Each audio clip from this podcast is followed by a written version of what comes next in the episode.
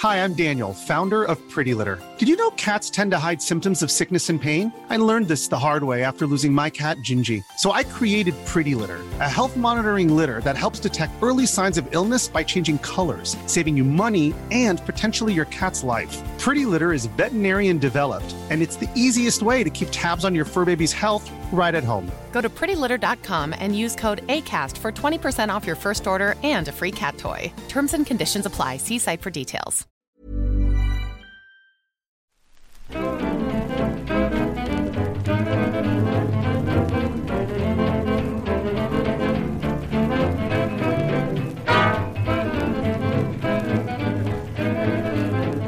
Muy buenas, amigas y amigos, bienvenidas y bienvenidos una semana más al podcast Reload, programa sobre videojuegos que hacemos desde anightgames.com, una web muy bonita que deberíais visitar, aunque curiosamente hoy solo estoy yo de la web, no, no es un podcast normal, eso tampoco quiere decir que sea raro, porque estamos aquí unos cuantos en Barcelona que nos conocemos de sobras. Voy a empezar como los juegos de mesa, haciendo la rotación por mi derecha.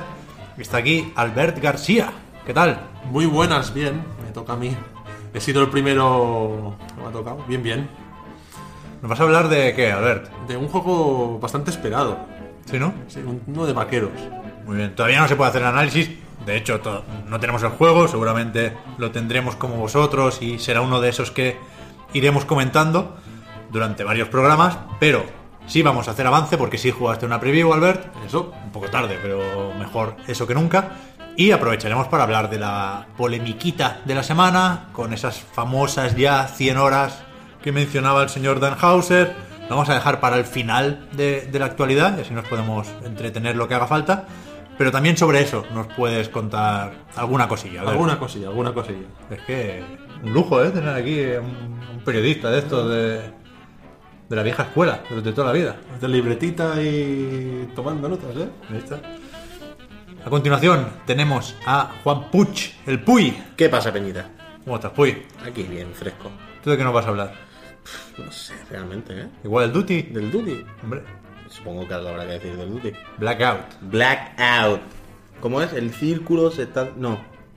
Antes era Sí, hay un derribo. derrumbamiento inminente. Sí, sí, así. en la beta había algo más... Y esto de- lo han cambiado porque era del collapse, que significa en inglés que se cierra el círculo, y ahora sí. Se hicieron un poco... de círculo hicieron un- Podemos decir que hicieron un poco un mixto. Sí, pero lo corrigieron a tiempo. Claro, claro. Eso es lo que cuento. Eso es lo bueno, porque todavía sigue mixto. Todavía No, está... Esto es lo del Forza Horizon, lo que decís No están... O sea, el- los iconos principales sí, pero hay muchos textos que te saltan que te sigue siendo Es mixto. que hay una barra de progreso independiente de Mixer en el Forza, ¿no? Hay mil historias, pero yo me he encontrado textos por ahí que te aparecen en notificaciones y te lo han puesto en Twitter. Ah, bueno, a lo mejor tú no lo has visto o no te lo han puesto. Pero bueno, que sí, que sí, que he visto por ahí.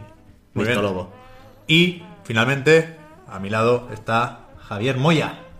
Hola, ¿qué tal? Especial Patreons. Hemos- hemos- nos hemos hecho con el control del programa. bueno, para eso está, ¿eh? Especial es. pagadores. Muy bien. Vimos que la semana pasada se metió uno, dijimos, pues hoy todos. Yo estoy viendo que mi agua tiene como. un Me ha gustado mucho que hemos aguantado en silencio hasta que no nos has presentado. ¿Ya? No hemos querido. Claro, yo hacer estaba igual, no yo paraba de tenía mirarme como seis o siete bromas me he comido. Ha, Vaya. sí, ha yo sido igual. como, como abrir sobre del FIFA, ¿no? Vas saliendo ahí de uno en uno. Yo Muy no bien. quería decir nada tampoco. Gamificando la, la Sois presentación. muy formales, ¿eh? Podéis decir lo que queráis, Somos hombre. profesionales. Hombre, muy bien, Yo muy estoy con bien. el crunch de las 100 horas al lado de Pep. ¿No? Cada semana. Sí. Vamos a hacer un poco de, de- de peloteo, de, de calentamiento, en, en el sentido de puede ser muy duro pasar de este ambiente, este ambiente distendido y jovial y alegre a hablar de las putas 100 horas semanales, con lo cual vamos a pillar unas noticias así al vuelo más, más fresquitas, más ágiles, como por ejemplo lo que han, que yo creo que se ha comentado poco, lo que han destapado los amiguetes de Digital Foundry, que es ese remake de Shenmue que pudo ser y no fue, en principio remake de Shenmue 1 y 2, porque en el material que publicaban en su vídeo había escenas de Kowloon, supongo, o de... ¿Cómo era Aberdeen? ¿Era esa parte de China Sí, sí, sí, sí. donde llegabas? Vamos, que la misma gente de 3T, la misma desarrolladora inglesa que acabó haciendo el, el remaster que salió hace unos meses, el encargo inicial que tenían era, parece, hacer un remake mucho más serio, ¿no? Cambiando los gráficos de una forma bastante más concienzuda y lo que cabe suponer es que Sega dijo esto se nos va de las manos, vamos a tardar mucho o vamos a gastar demasiado dinero, con lo cual volvamos a lo fácil, vamos a dejarlo en remasterización, vamos a hacerlo justo y, y esto se queda aquí perdido. Y que le den por culo a Shenmue, básicamente dijo Sega, ¿no? Porque hasta que venga el Richard y lo estaban rescate. haciendo algo como guay y acabaron sacando, bueno, este que está bien, pero que, que cuesta. Quiero decir. Cuesta, cuesta. Yo tengo el, Shenmue 1 y 2 remasterizado y no, no lo he tocado. Tengo esa, como ese miedo, ya lo he comentado alguna vez, de volver a ¿Lo ponerlo. tiene físico? Creo que sí. Qué mal. Pero vamos, ya me hubiera apetecido mucho más el remake. Mucho más. Hombre, eh, pero a todo el mundo, quiero decir. A nadie, no creo que haya nadie en el mundo que diga, no, yo prefiero este. a uno. Yo lo tengo y sé que lo volveré a jugar eh, cuando tenga un momento porque le tengo ganas de volver a pasarme los dos, que ya me los pasé en Drinkas. Eh, pero me puse con él, con el primero, y me pasó una cosa muy desagradable y lo quité y lo dejaré para más adelante, que es... Ah, te pilló un buco o algo. Me pilló un bug nada más empezar, estaba en la habitación de, de Río, del protagonista, y aparece una cinemática, y en lugar de ver la cinemática, yo lo que veía era un, lo que había dentro de un cajón. ¿Sabes? Los calcetines de Río. Los También te diré que no está mal este bug. A ver, Podría pero- haber sido peor. Los calcetines de Río, te lo juro, era en plan, podía ser el cajón de la libreta de Master System, el cajón de la, del cassette y del Walkman, pero los calcetines de Río durante dos minutos mientras hablaba con Inesan, con la mujer que trabaja allí, y, y dije, va, lo desconecté y me, pon- me puse con otra cosa porque... Porque pensé, ya lo van a arreglar, cuando lo arreglen me pongo con él, porque no quiero volver a...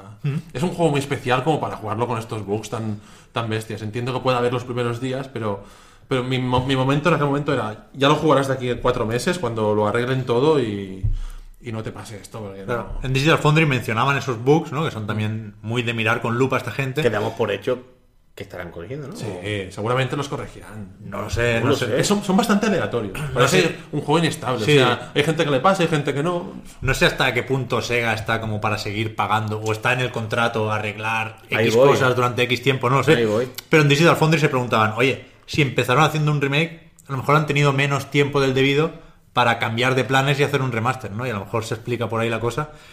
Pero sí que sigue costando mucho celebrar Shenmue, ¿no? Y aquí supongo que la mayoría tenemos un recuerdo muy bonito de esas partidas originales en Dreamcast. Yo es un juego que hasta hace relativamente poco iba rescatando cada X tiempo.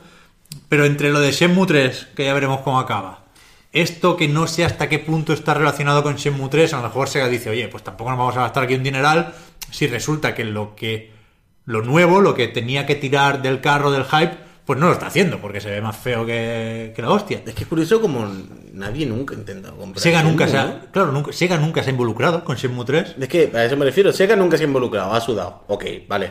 No tiene mucha pasta, lo que sea, no te quieren meter en el ajo. Pero que nadie nunca haya ido, oye. Mm, ¿Qué pasa con eso? Bueno, lo, edita Deep Silver. O sea, después bueno. del Kickstarter, del Kickstarter, perdón, cuando llevaba un tiempo, fue cuando Deep Silver dijo, como ha hecho con otros muchos proyectos de crowdfunding, ¿eh? con el Mighty Number 9 sin ir más lejos, aparece Deep Silver y dice, vamos a ayudar con la promoción, vamos a hacer la versión Claro, física, claro, nos metemos pero aquí. Me refiero incluso antes de que se anunciara el 3. Como, o sea, que el 3 directamente Sony no hubiese hecho la mierda esta de lo presentas aquí ni nada, sino que hubiese Sony en plan, mira, dame el Shenmue, toma, que te Pero- lo voy a hacer. pero no sé, cosa. alguien, quiero Pero, decir, no sea, es como una franquicia muy pues tocha, muy grande, que está muy abandonada, como La imagen de para que alguien vaya a pillarla. La imagen de, que yo pienso que tiene la industria de Shenmue, a pesar. O Microsoft, tío. Pero, pero la imagen que tiene la, la- la industria de Shenmue, a pesar de que es un juego mm, que tiene unas cualidades y unas características impresionantes para su época, es que es el juego que hundió a Sega. O sea, la imagen es, es negativa, en plan, será muy bueno, pero es como, como casi que está como maldito, ¿no? Un poco. Sí. Si eres un poco supersticioso. Yo creo que tienes ahora, sí, sí. No sé, pero, pero De hecho, Microsoft lo intentó con el 2, ¿no? Para la Xbox original. Y lo intentó bien, que parecía, era una versión más o menos decente del, Bueno. del juego, ¿no? Pero- Eh, eh, hasta, este, hasta este remake, la mejor versión era la de Xbox. Pero por ahí voy, mi- mi- Microsoft nunca ha dicho, joder, con lo que me cuesta entrar en Asia, no sé qué, no sé cuánto.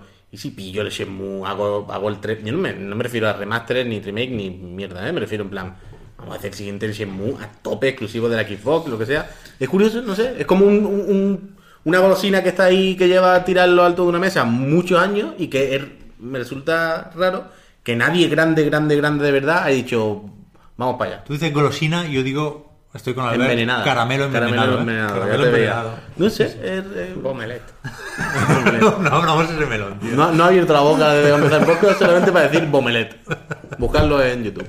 Yacas. Pues eso, no sé, me, me parece bien que haya, como siempre, ¿no? Que, que hayamos sabido esto, ¿no? Que, que podamos hablar un ratito de lo que Sega debería haber hecho, seguramente. Veía- Después Yu Suzuki y compañía que hagan lo que puedan con el 3, pero yo creo que el tributo, guay, la despedida en condiciones por parte de Sega debería haber sido un, un remake. Sí, sí, sí. sí. Em, yo creo que acabará saliendo el Shenmue este HD para la Switch. Yo pienso, yo lo veo, lo veo que acabe saliendo. Estoy a la expectativa. También durante muchos años estuve pensando en una locura, ya lo, ya lo he dicho varias veces en el podcast. eh, ostras, Sega debería haberse atrevido a lanzar un Shenmue 3 para Dreamcast. Sé, Total, que es una, 100%. sé que es una locura extrema, pero yo pienso que si hacen un buen estudio de mercado, podrían encontrar que hay un público ahí para, para hacerlo. Pero sería una locura brutal. No, ¿vale? no, pero al contrario, ¿eh? Ahora es más fácil que nunca. Al contrario, No, vamos, vamos a ver. Al contrario, al contrario. La decisión Chapó, la jugada La maestra. decisión sensata. No, no, yo lo, lo dije en los comentarios de Anai, justamente. La jugada maestra ahora, ¿cuál es? Dreamcast Mini con Shenmue 3. como el Star Fox. Como el Star Fox 2, Sí, la sí, Super sí. NES Mini. Buenísimo. Sí, sí, sí. Más barato y, y lo vendes. O sea, es más barato hacer el juego y lo vendes más caro. Porque lo vendes con el hardware por 100 pavos y a correr. Sí, sí, sí. Y Es, es cuestión de hacer muchas Dreamcast Mini y ya está. Ostras, hablando de la Dreamcast Mini, pues esta- el otro día estaba pensando, perdonad por cambiar un poco de tema ahora, pero ha venido. la PlayStation Mini, que está a punto de salir, no se saben los juegos. Classic. Es que, verdad. que yo la tengo reservada, la, la fui a reservar el otro día porque me entró como el miedo de se van a agotar, no sé qué, no sé cuántos. Tuve que ir hasta la tienda ahí para reservarla, tal. Ha funcionado contigo, vaya. Ha funcionado. Conmigo, todas estas cosas conmigo Pikachu. no he ido a reservarla, pero el, yo otro voy a día, caer, el vaya. otro día me llegó la Neo Geo Mini, no te lo pierdas. Tengo Pero, la- pero esa está bien. Tengo esa la ahí a esa- tope. Esa, me gusta. Ahora está bien. Esa es muy bonita. Yo nunca he dicho, yo la pondría en cualquier estantería de mi casa. Yo no tengo- jugaría ni un día, pero la Uh, Neo no, pero- Mini no, es súper bonita. no, estantería no, es la consola perfecta para no para estar al lado de- del ordenador donde trabajas. Tienes una mini recreativa ahí. Voy a hacer un Metal Slug. pam. Te puede acabar con los dedos rotos. Pero está bien o que se puede jugar o que tú, puedes- Sí. tú tienes una- unas buenas manos. Bien, se Pues a decir, tú tienes una edad. Os digo una cosa. os digo una cosa. Tú tienes bastante más años. Os hago, vaya. os hago la mini review. Eh, se juega Estamos bien. se juega porque me, me la he comprado con dos mandos Ah, y me llegó ayer a casa que la distribuye Shine Star que es una empresa eh, de distribución de juegos mítica de cuando mis padres tenían la tienda cuando yo era un niño y es la misma empresa La que- ven- 30 años después de que mis padres estuviesen en la tienda yo les sigo comprando Te la han vuelto a colar. Ahí está, me la han vuelto a colar siguen ahí esa gente de, de Shine Star colándomela pero el tema es me la compré con dos mandos ah, adicionales para jugar pues algo con alguien son juegos de lucha no quieres Claro, jugar claro. con alguien los mandos adicionales son terribles. Son horribles. La cruceta Es como un joystick, Es como un realmente, joystick, ¿no? es terrible, es terrible. El material te resbala el dedo, es horrible. Joder, macho. En cambio, pero, es- pero muy mal, muy mal, muy mal. Y, y eso que el material es marca SNK. O sea, realmente el, el packaging pone SNK. Bueno, pero la, la marca de SNK, La, la pregunta, a ver si lo sabes, ¿se puede conectar el si mando original? O sea, Las conexiones son como un mini USB raro. Ah, sí, pues ¿no? entonces- Sí, sí, como un USB-C raro. Pero lo- el joystick que viene con la consola es un poco mejor, yo diría que. Pero claro, es muy pequeño. Pero se puede jugar, ¿eh? Se puede jugar. O sea, es- Te lo pones ahí al lado. eh, yo lo he hecho hoy. Y juegas ahí y- metal lácteo. Yo tengo curiosidad, ¿eh? no, no, no pienso comprármelo, pero. en tengo la venden. La- hoy- hoy Sí, porque están muy relacionados con Star. No, pensaba es que, que era, ¿eh? pensaba que era como exclusivo de algunos comercios en España, de un par, vaya. Es que os digo, la empresa que la distribuye es esta de Shine Star, que son unos eh, distribuidores de origen hindú, que son míticos en Barcelona y en Madrid también hay otra Es empresa. Increíble, pero de loco la publicidad que le hacemos a Seis Maya. Hombre, Pero es de no creérselo. lo Y que, es el nos, mejor lo que nos dan se lo devolvemos. No, no, como- y es el mejor sitio podemos, de- de. Barcelona. Por y os voy a favor. decir una cosa, y hay que defender estas tiendas. No, no, Porque totalmente. pasan por un muy mal momento. No, no. Fijaros, ha salido la noticia, dos telediarios, la pobre. la noticia del Red Dead Redemption 2. ¿Pero Sí, tú sí, crees sí, que en. España va a pasar eso? No lo sé, pero bueno, comentémoslo. Yo, claro, yo claro. creo que Rockstar toma poquitas decisiones a nivel local. Pero.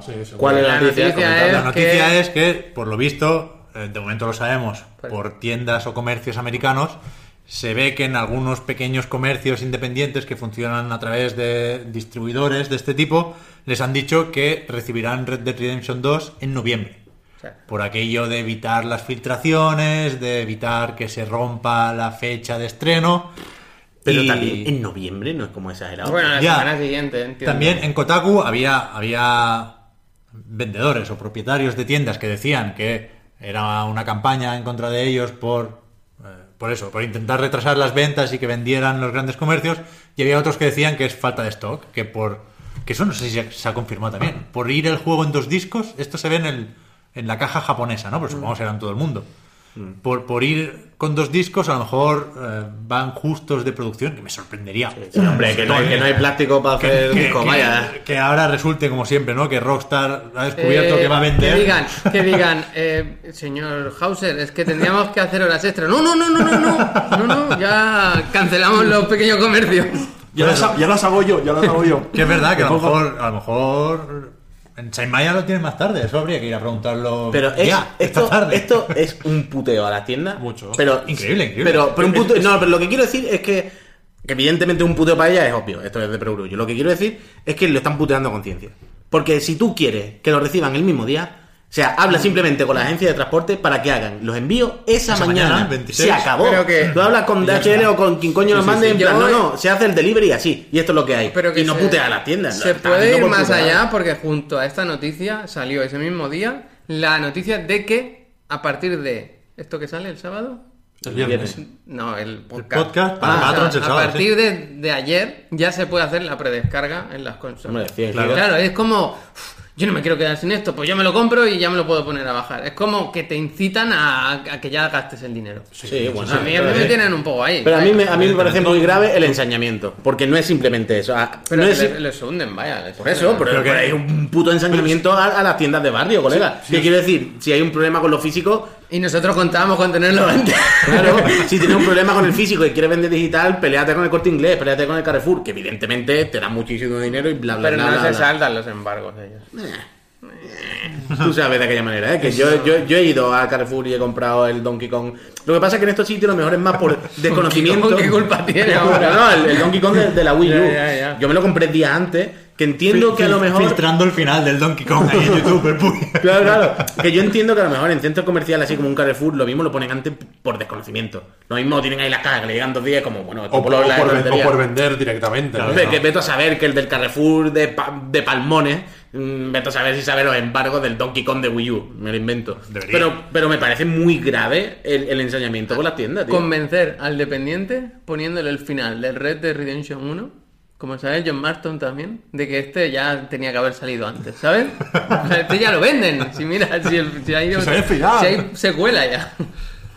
Es la estocada final contra las tiendas. Es terrible, a mí me parece muy, muy, muy, Sí, muy mal. Yo además soy como bastante activista, intento no comprar casi nada de lo que es impepinable comprarlo en tiendas súper grandes, que ya conocemos todos, ¿no? Amazon y compañía. Ah.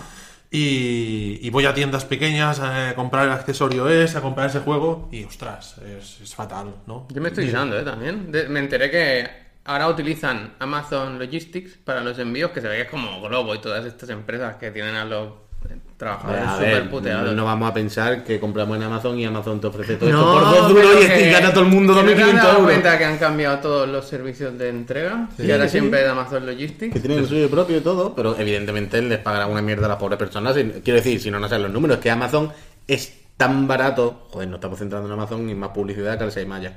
Pero, o sea, no puede ser tan barato. Es que, evidentemente, de algún lado están ahorrando. Pero que no, muy mal. Esto de putear al 6 Maya y a sus compañeros, están con, con tanto ensañamiento, me parece terrible. En, en el artículo de Kotaku, Innecesario. uno, uno de, de los señores que estaba preparando su tienda para el lanzamiento de Red Dead decía que había pagado de su bolsillo, que no, que no se le había mandado Rockstar, que lo había ido a imprimir él, pues 60.000 pavos, o, o no, no tanto, 6.000 o 30.000. 30.000 creo 30.000. que se había Un dinero en, en pancartas y, Sí. y, y pósters y hostias para promocionar Red Dead por su cuenta, por, Sí, por la sí, cuenta sí. que le trae. Que decía que él daba por hecho que iba a recuperar la inversión porque era un Iba a juego vender importante mil, y sí. tal. Claro, era eso, iba a vender mil, con lo cual 60.000 pavos, pues Mm. si se habría gastado 3.000 o algo así. Bueno, Ostras, que es, que es, que es Sí, tocho sí. esto, que, que tiene unas implicaciones y unas consecuencias que no veas. Pero bueno, veníamos de Shenmue. Di, di, Albert, perdón. No, recuerdo que algunas de las tiendas de las que hemos hablado, y no la voy a decir, eh, también vendían amigos por 100 euros, ¿eh? A veces hay algunas tiendas pequeñas que, que se aprovechan de... No, aquí cada uno juega sus cartas, evidentemente. Sí. No... Recuerda- Pero- aquella época que los amigos estaban buscados, ¿lo recordáis? Sí, sí. Y ¡fua! a Pero 100 que- los amigos. Pero que esta es la típica mierda de no te, vas a pelear, pelear con los pequeños comercios, Sí, sí, tío, sí. que son cuatro que venden tres amigos y, y que, que van a vender seis más, unos cuantos, Sí, sí, sí. unos cuantos Red Dead, de que hagas lo que quieras, tío. Tendrás cosas con las que pelearte. No tiene que vender poco el Semaya, ¿eh? No.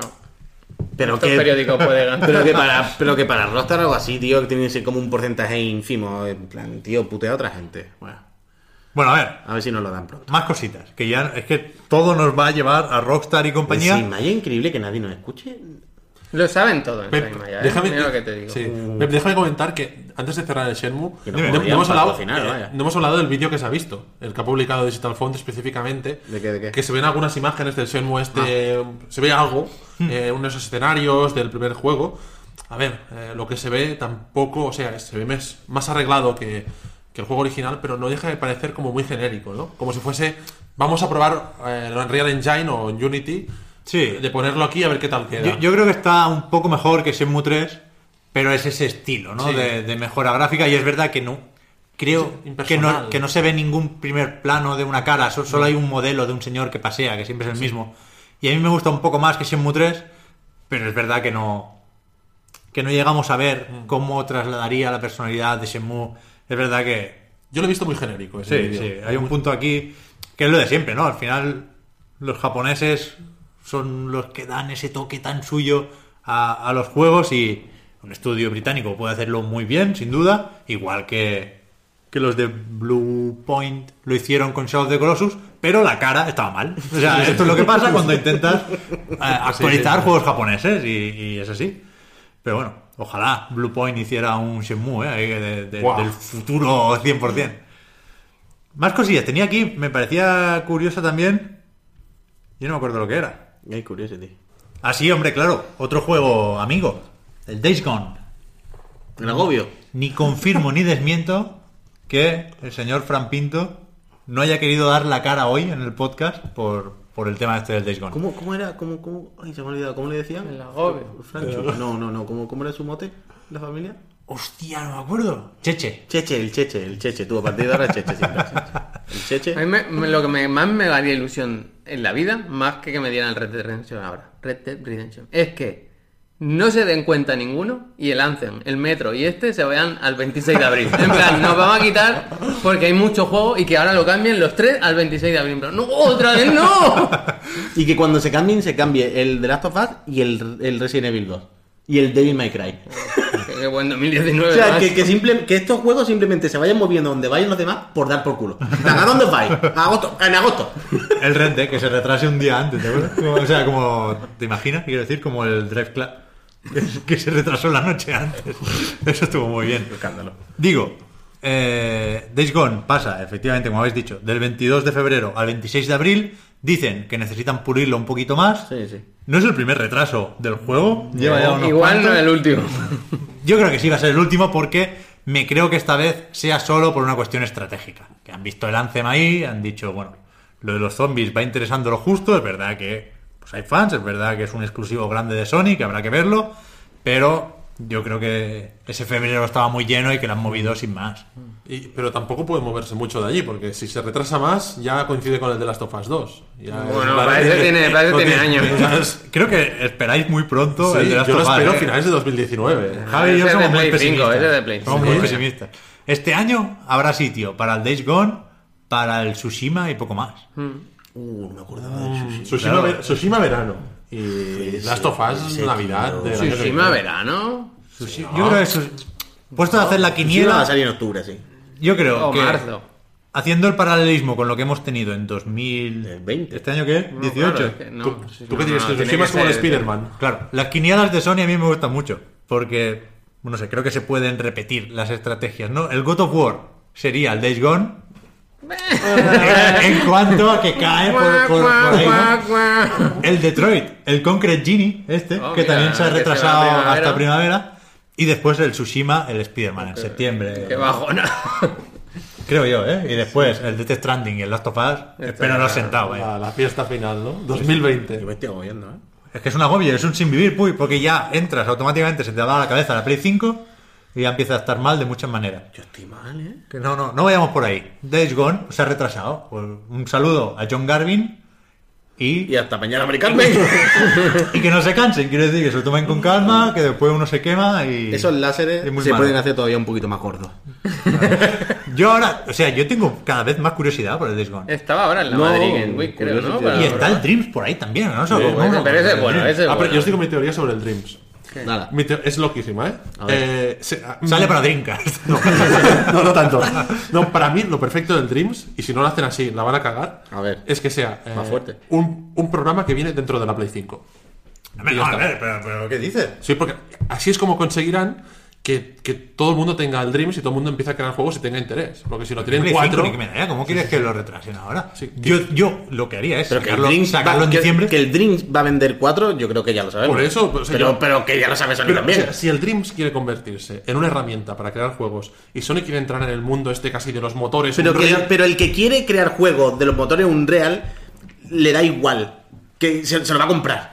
No, no le- ya, ya se lo va a comprar. Ya ha visto el Dreams y ya va loco por él. No hace falta que se lo metan de serie en el firmware de la Pero consola. yo pienso que es una gran estrategia que Sony tenga un motor propio para hacer sus juegos. El Dreams es ultra potente. Cuando vinieron no, pero ¿cómo van a hacer los juegos? Ostras, pero cuando vinieron a presentarlo a Barcelona, la parte musical es, es de locos. Es que Pero, pero ¿tú vi- vi- el Last of Us, Albert? ¿Cómo van a hacer eso con el Dream? no, no van a hacer eso, pero pueden hacer jueguecillos bastante No, pero el Days Gone. He tenido un sueño.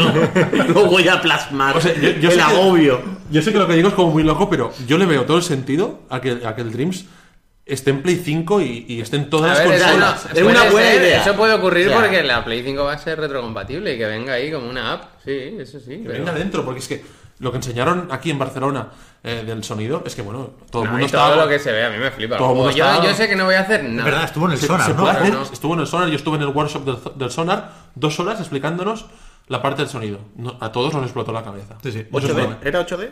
Era 828D. Era. Era Yo una ya locura. sin el sonido. Este podcast se está grabando en 8D porque si yo no, yo, yo no lo escucho más. Yo creo que sí.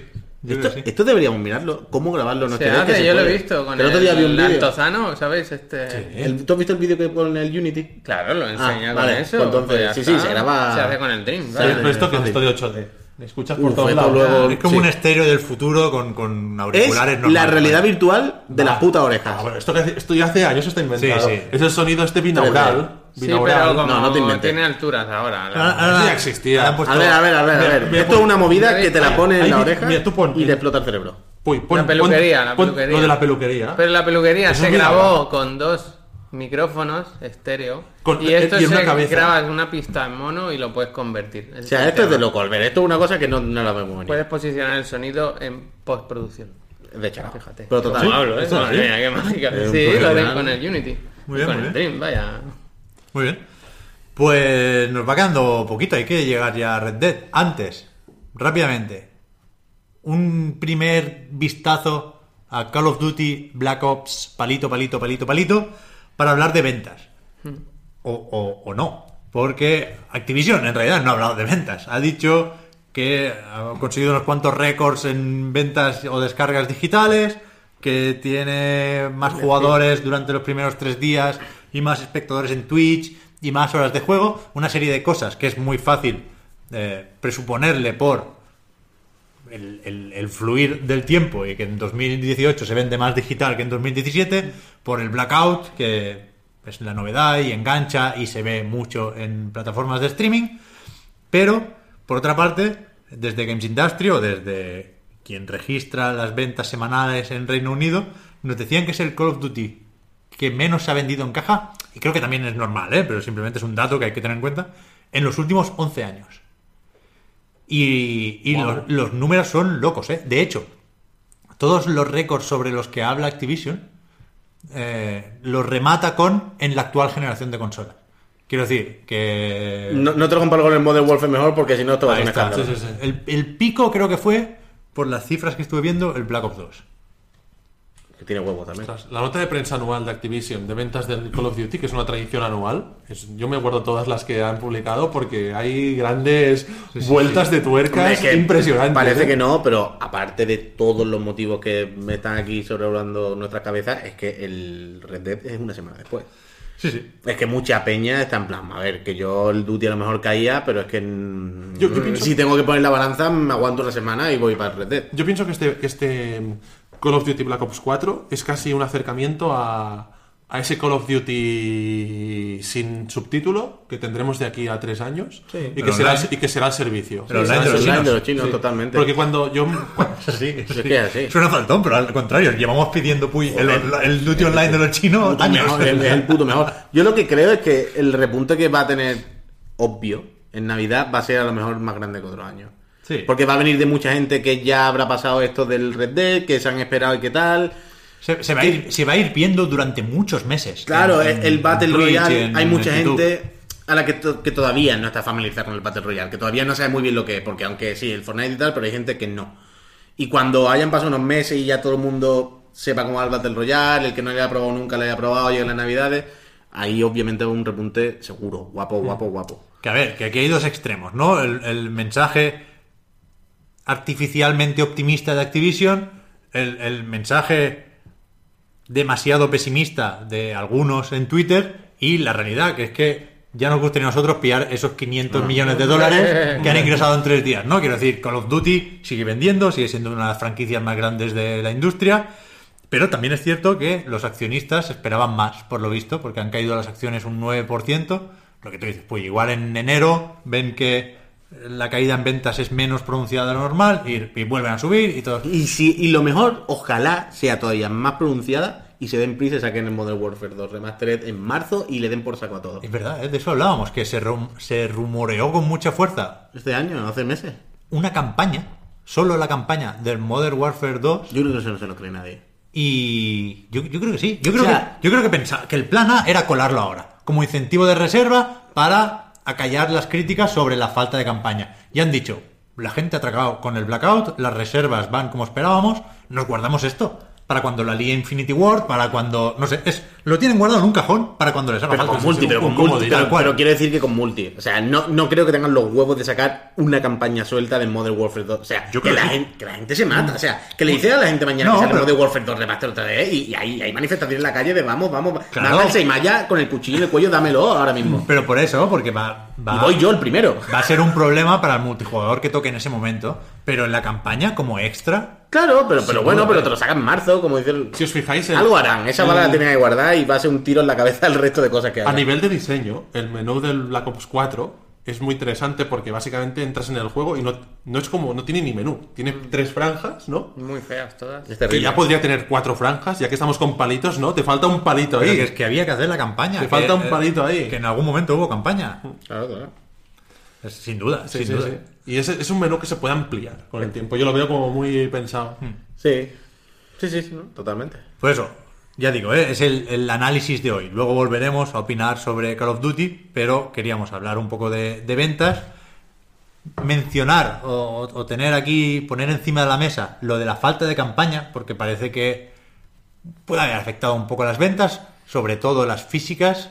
En, en foros yo he leído a mucha gente que decía, yo es que lo compraba por la campaña y luego me lo vendía. Con lo cual ahí tenías una compra que necesariamente era en, en caja, ¿no? O en disco, y ahora ya no. Y Me, lo he comprado con la campaña y ya me he curado. Eso te iba a decir. No, pero tiene sentido. Antes pensaba en el Red Dead, que ocupa dos discos, y en este Call of Duty, que, que es casi el paso previo al Game of, Game of as Service, ¿no? Al juego como servicio. y, y, o sea, cuando está se están quedando pe- pequeños los, los DVDs. Sin los- los- bueno, pero en este, en este hay, cuesta, en este cuesta entender dónde están los gigas, la verdad. Porque lo ves y dices, pues si aquí ya ves tú. Lo hay. el Duty, dices. Claro, claro. Hay peliculitas. Es que tiene. Tiene bueno, bastantes más cosas de las que parece. Tiene Con como una los zombies. pseudo campaña que, Sí, sí, sí. que es un demencial que luego hablamos en el análisis. Decía que esto parece que Call of Duty no le ha afectado y hay que ver hasta qué punto le ayuda a Battlefield 5, esa es la última noticia antes de la gorda, eh, le viene bien lo de las historias de guerra, ¿es? Sí. Que hemos visto un tráiler, se está hablando ahora de justamente cuando sale Call of Duty sin campaña, Electronic Arts dice, vamos a hablar de mi campaña, y no, no sé hasta qué punto le conviene. Porque esto de las historias de guerra en Battlefield 1 empezaba muy prometedor, con aquello de los nombres de los soldados que iban muriendo, y después se desinflaba, y era un multijugador con bots bastante descarado, y aquí parece un poco lo mismo. Parece, ¿no? Por lo visto es así. El tráiler está así asá y el vídeo de Jack Frags Sí, de hecho esta semana eso, han salido mucha gente que lo ha probado dando sus impresiones y nos quedamos con las del amigo Jack Frag, que de algo de esto entiende un rato, y decía eso, que, que son bots, que te ponen situaciones ahí que ni fu ni fa, que el Battlefield es para jugar al multi, y realmente no sé por qué se calientan la cabeza y pierden el tiempo con esto. O lo hacen como. Mira que a mí no, no me desagradó especialmente la campaña del 3 porque era súper espectacular. ¿Os acordáis lo del portaaviones? Cuando salías ahí con la lluvia y te ponías. Eso era una, una chaladura. O vuelves al Bad Company, que es algo que se lleva rumoreando o como mínimo pidiendo mucho tiempo. Pero esto de las historias de guerra. Eh, Eso, ni no- sí, no ni ayuda, nada, no ayuda a nadie, no ayuda a nadie. Es para que no digan que no tiene campaña y para quitártelo encima tú, no sé, no, no, no sé en qué te beneficia, O sea, no sé hasta qué punto está confirmado esto, pero lo que yo sé es que, por lo que no, no es información privilegiada ni mucho menos, ¿eh? lo, lo que ha dicho Electronic Arts hasta donde yo he sabido leer es que ese retraso hasta noviembre no es por meter el, el Battle Royale. ¿Cómo es? Fire, no sé, Firestorm. Ostras. Tormenta de fuego, creo. Si sale Battlefield 5, como parece que será, insisto, sin Battle Royale, a mí me parece una cagada monumental. Porque es verdad que la comunidad de Battlefield lo que quiere son los tanques y los aviones en el multijugador con mapas grandes de toda la vida, pero para ampliar esa comunidad, para hacer que se hable del juego, para darle visibilidad en plataformas de streaming, sin un Battle Royale, está jodido, ¿eh? Que funcionan, mira, estamos jugando al Duty y yo hace no sé cuántos años que no jugaba al Duty y por el Battle Royale me he metido. Me sí. parece una cosa fresca, aunque lo hemos jugado mil veces, ¿no? Pero no sé, es como interesante ver, ¿no? A ver cómo hacen esta gente los Battle Royale que están de moda están. Y con Battlefield pasa lo mismo. O sea, Es en plan, el, el- insisto, luego hablaremos, ¿eh? Pero el Black Ops 4 sin Blackout y con campaña sería una escabechina. Sería, o sea, no estaríamos aquí. Sí. Porque, quiero, porque no hubiéramos comprado el juego, ya, siquiera. Tal, tal cual, en mi caso, tal cual. sí, No, no, sí. está claro. Y, y a Battlefield creo que le puede pasar esto.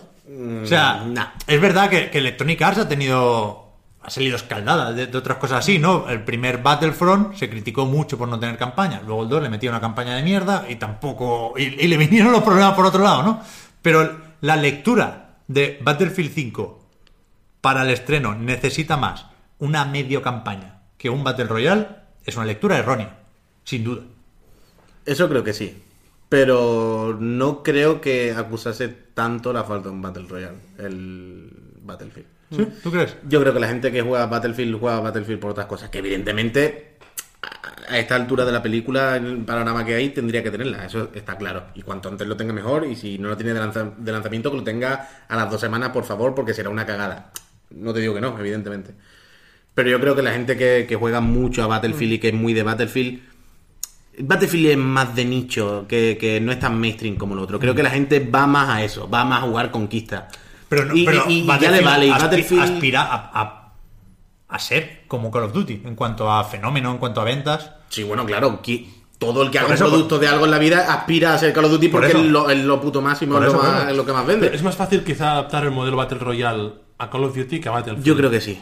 Sí. Yo ¿Sí? creo que sí. Yo creo que sí. Yo creo que Battlefield es, es más. Los gráficos es más espectacular, el, el recoil de las armas, no sé qué, el jugar en equipo, el tu compi al lado. Que todo esto son cosas que se pueden extrapolar a un, a un Battle Royale del tirón. por supuesto. Yo tengo muchas ganas. A Battlefield en general, o sea, solo con el multijugador yo voy a caer porque me apetece mucho un buen Battlefield, me gustó mucho el 1 a pesar de esa campaña y todo. Y tengo muchas ganas también del Battle Royale de Battlefield, claro. Yo tengo muchas. Pero mira, es lo que estaba diciendo. Yo tengo infinita. Yo juego mucho al Duty y al Battlefield. Pero ya desde hace unos cuantos años. La balanza pesa mucho más el Battlefield. Porque el último Duty ya. eh. Sí, sí.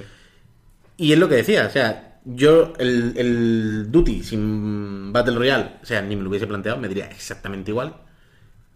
El Battlefield sin Battle Royale me da exactamente igual.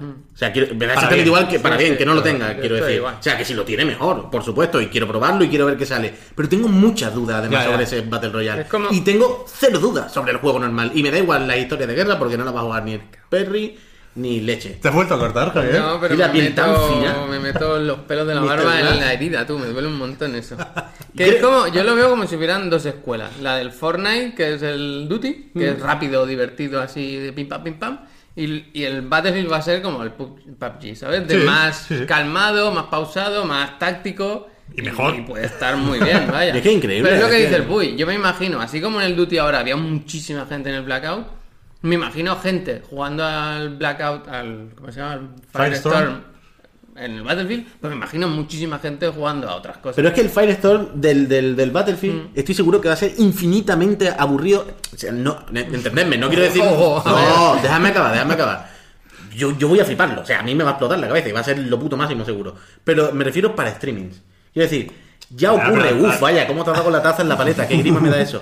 Mm, Lo que me refiero es que desde hace años, streaming del Battlefield, bueno, claro, hay streaming de todo, hay streaming de gente comiendo espagueti, pero los streaming del Battlefield no son una cosa masiva, los, los vídeos de Battlefield no son como el Duty, como el Fortnite, como el Counter, como lo que quieras. Es otro rollo totalmente, otro ritmo, otro tal. Y me imagino que eso va a pasar igual, que, que, que, que le da igual, entre comillas, a Electronic Arts eso. No creo que vaya a fuego al 100% buscando eso, porque ya es otro nicho, es otra cosa. Es, evidentemente aspira a cuanta más gente mejor. Si hacen más streaming y lo ve más gente viendo más, por supuesto. Pero creo que está un poquito en, otra línea que no va más a otra gente, a, otro, a, otro, a otro mercado, que a intentar robarle parte de la tostada. Indudablemente, Puy, creo que sí, pero no. O sea, es, es- es- está claro que Battlefield está pensado para ser, o, o tradicionalmente había estado pensado para ser un buen juego y nada más. O sea, esa era su prioridad. Y ya vimos que, por ejemplo, le costaba mucho adaptarse a los eSports. Porque los eSports necesitan situaciones controladas, equipos pequeños, y la 64 jugadores no casa con el eSports. Entonces tuvieron que hacer lo del close quarters, el- los, los mapas cerrados sin vehículos con equipos pequeños. Se tienen que ir adaptando porque su fórmula es poco versátil para las cosas directas, dinámicas y fáciles de digerir, ¿no? Pero la, la- la- la gran cosa del Battle Royale, que creo que nunca sabremos darle el reconocimiento suficiente como premisa, como fórmula, como diseño de un modo de juego, es que no, no, se, no hay un Battle Royale que no apetezca ver. Quiero decir, el Battlefield no va a ser mucho más táctico que el PUBG. PUBG es un juego lentorro. Y, y- y disparó esta moda también en Twitch, también en YouTube, él solito, prácticamente. Después vino el Fortnite y fiesta, ¿eh? Hizo, algunos te dirán que más y mejor. Pero ya le gustaría a Battlefield tener los números de streaming del PUBG. Y, y- y puede llegar a ellos fácilmente. Por, por tipo de juego, quiero decir. Si no llega será porque Electronic Arts no ha sabido generar un fenómeno.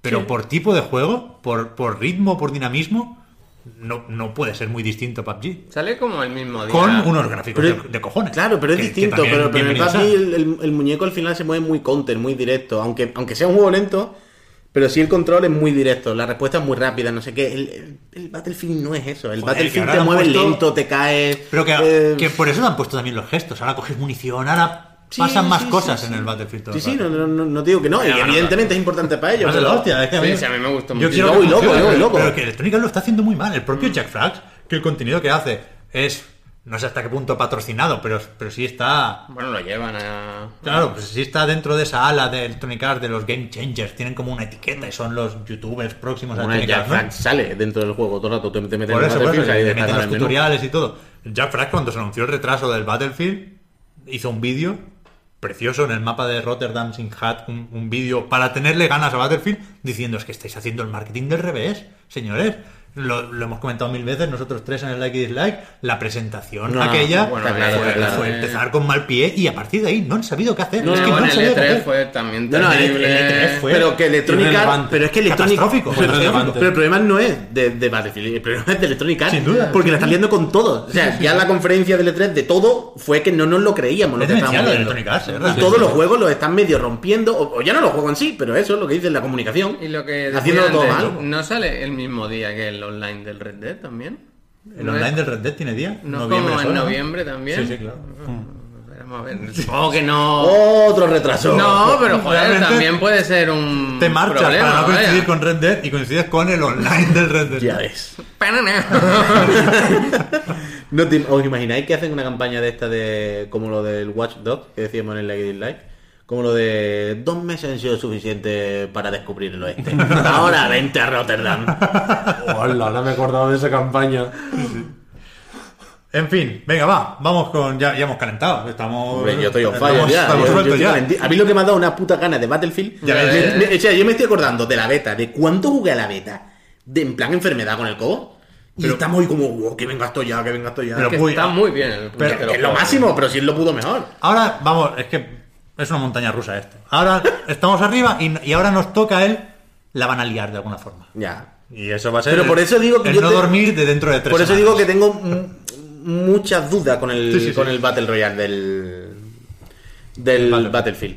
Porque además no- estaban estos rumores, que no sé si eran rumores. Que lo hace. Criterion, por cierto. Sí, esto sí, pero me refiero a que, que decían que solo se podía jugar en patrullas, que no había Que solo. solo había equipos de cuatro. Sí. Pues bueno, el rollito táctico. Ya, no me parece bueno. mal, ¿eh? No, pero es- Sí, sí, sí, sí, pero, ya, te- claro, te- claro, pero claro. te- hay muchas horas en las que no vas a poder jugar sí, sí, sí. eh, directamente. Está claro, está claro. Es, com- es complicado. Como en el Platoon. Dan Hauser dijo a un periodista que le estaba entrevistando para Vulture, se llama, Vulture. el medio, que eh, Red Dead Redemption 2 es el juego más grande que ha hecho jamás Rockstar, que es un proyecto súper ambicioso, que están todos los estudios de la compañía trabajando en él, que, bueno, hay un coste en forma de, de horas de trabajo para hacer que se muevan los cojones del caballo, y lo remataba diciendo que habían estado durante varias semanas trabajando 100 horas o más de 100 horas, ¿no? Esa semana. Yo lo primero que hice aquí, la historia sigue, ¿eh? pero hago paréntesis, lo primero que hice aquí fue dividir 100 entre 7, creo recordar que salía 14,2, Una burrada. más de 14 horas al día, los 7 días a la semana. O sea, la transformación como el Goku nivel 3 del crunch. Normalmente, esto se habla poco, normalmente cuando se habla de crunch, de estas jornadas laborales maratonianas continuadas en el tiempo para desarrollar o, acabar un juego para, para la fecha de lanzamiento, ¿no? Normalmente cuando, cuando se habla de crunch se habla de 60, 70 horas a la semana. Estos son 100, ¿eh? Evident- evidentemente. Sí. Se lió la de Dios, salió Dan Hauser a aclarar que se refería a unos pocos trabajadores, a él y a los otros tres que forman el equipo de guionistas, que, bueno, decía que, se tra- que trabajan así, ¿no? Que se, se encierran e intentan dejar el guion muy bien definido para poder después dejar que el resto del equipo haga el juego. Pero eh, el melón estaba abierto, empezaron a salir ex trabajadores diciendo que sí, que ellos habían visto cosas similares, que si había horas extra no pagadas, que, bueno, una serie de historias para no dormir. Y lo último, hasta donde sé, eh, el último capítulo de esta historia es que Rockstar mandó un mail a todos los empleados diciendo: Sois. Eh, sentíos, ¡Hijo de puta! sen- me lo peor por un segundo. Sen- sentíos libres de contar vuestra experiencia eh, en relación con, con- con la vida laboral en Rockstar en redes sociales. Entonces, salieron muchos testimonios diciendo yo nunca he trabajado más de 30, 40, 50 horas a la semana, trabajar aquí... 30, ese no llegaba. ¿eh? 30 igual no. Tra- trabajar aquí es lo máximo, es la mejor decisión que he tomado en mi vida laboral, no sé qué. Evidentemente, eh, aunque diera permiso a todo el mundo, los que puedan haber tenido malas experiencias, a lo mejor no se sentían completamente libres de comentarlas en Twitter, porque igual después se encontraban una caja con sus cosas, con las fotos de sus hijos en la mesa, ¿no? Pero, bueno, hay jaleo, volvemos a hablar del crunch, ¿no? Eh, Sabemos que es una práctica relativamente habitual en la industria del videojuego, también en muchas otras supongo, pero lo que nos toca aquí es hablar de juegos. Es fácil suponer que Red Dead Redemption 2 es un juego difícil de hacer. Eh, es verdad que además veníamos de un cierto historial en Rockstar que yo la primera vez que recuerdo hablar de crunch en estos términos fue cuando mandaron a aquellas esposas de los trabajadores de Rockstar una carta denunciando eh, el tiempo que, que debían dedicarle sus maridos a, a Red Dead, ¿no? Ha habido juicios incluso sobre esto, jueces han obligado a indemnizar trabajadores eh, de Rockstar. Con lo cual, pues yo qué sé. Hablad vosotros. ¿Qué, qué, qué sacamos de aquí? ¿Qué, qué- Es que estamos un poco con el déjà vu, porque esto lo comentamos eh, contigo no, Albert, pero con, con Javi, con Juan, sí, ayer en el Like y Dislike. Y, y vamos a repetir lo mismo, porque al final no hemos cambiado mucho de opinión durante esta noche, ¿no? Yo creo que lo principal es, primero, que se hable del crunch, Es bueno. que se tome conciencia de esto Sí, sí. y que se puedan plantear medidas, que cada uno pueda decidir si esto afecta su visión del juego o no. Yo me destapo como activista de mierda. Yo el día 26 voy a estar jugando a Red Dead Redemption 2 y lo, lo habré comprado porque no... Sinceramente, creo que no me queda otra. No, no, no me imagino no teniendo y no jugando de lanzamiento Red Dead Redemption 2 decía, ¿no? Hay que aprender a convivir con estas contradicciones, igual que tenemos todos el móvil sabiendo el folloncito del coltán. Es una mierda, pero, pero, pero yo personalmente no sé hacerlo mejor y, y lo único que puedo hacer es, pues, hablar de esto y intentar que todos seamos conscientes, ¿no? Y después creo que la otra lectura más o menos clara que podemos hacer aquí es que lo más probable es que todo el mundo tenga razón. Lo más probable es que en una empresa tan grande, con tanta- tantos estudios en tantos países, en tantos departamentos, pues haya de todo. Haya gente que efectivamente eh, haya currado 100 horas esa semana. Puede que Dan Hauser sea uno de ellos, ¿por qué no? Puede que cualquier animador o programador también haya hecho lo mismo porque se sentía presionado, porque sentía que su trabajo peligraba si no rendía como rendían otros de sus compañeros. Y puede que otros estén súper tranquilos, haciendo las horas que le tocan, cobrando horas extras, ¿por qué no? No lo sé. Creo que, que hay que presuponer que todos tienen razón y que la realidad de todo esto es extremadamente compleja. Hay muchos, hay muchos elementos en este, en este debate. Yo, para, para empezar, antes de, de, de explicaros cómo, cómo lo he visto yo, cuál es mi opinión, como decías, Pep, que se hable del tema es, es- es lo mejor. O sea, o sea, hay, que, hay que debatir sobre esto, eh, está muy presente. Yo recuerdo, por ejemplo, en el eh, Thimbleweed Park, el juego que hizo Ron Gilbert y eh, parte del equipo de los juegos clásicos de, de LucasArts, es un juego que se hizo por Kickstarter, que funcionó muy bien, y a los backers, a la gente que había puesto dinero, le compartían el proceso. Y en ese juego, de una persona tan... Ese juego medio indie, es un juego indie, ya se contemplaba en el planning crunch, que habría un momento de crunch. Eh, eh, o sea, está como instaurado eh, en la industria, muchas veces que, que se ha llegado a decir que algunos casi lo hacen con orgullo, ¿no? En plan, vamos a hacer crunch y pillaremos unas pizzas. A mí me parece una práctica que no es buena y que, y que, y que se debe hablar sobre ello, porque no puede ser que, que instaures esta forma de trabajar tan, tan dura, ¿no? Como, Como, y, como darle como ese romanticismo, como Sí, la mafia, ¿sabes? exacto. Como este, este punto romántico de la mafia, en plan, bueno, la mafia eran unos señores que cortaban a peña y lo metían en, en bidones, ¿sabes? Pero que es como guay. Pues como este, ¿no? De- que es como, claro, lo- la gente que le gusta los videojuegos y se va muy bien en su estudio y que guay, pedir unas pizzas y tirarnos 12 horas. Es como una LAN party, un poco, no. Pero yo creo que ahí está la clave. Yo, para mí, la clave de todo esto está ahí. La diferencia entre la fina, fina, fina barrera. Me resulta muy difícil de hablar, hablar sobre esto porque siempre parece que, que- estoy defendiendo a Rockstar. ¿Sabes? Y lo que no quiero es hacer como la demagogia fácil, como si fuese la de Operación Triunfo que se negó a cantar el otro día una canción de Mecano porque decía mariconazo.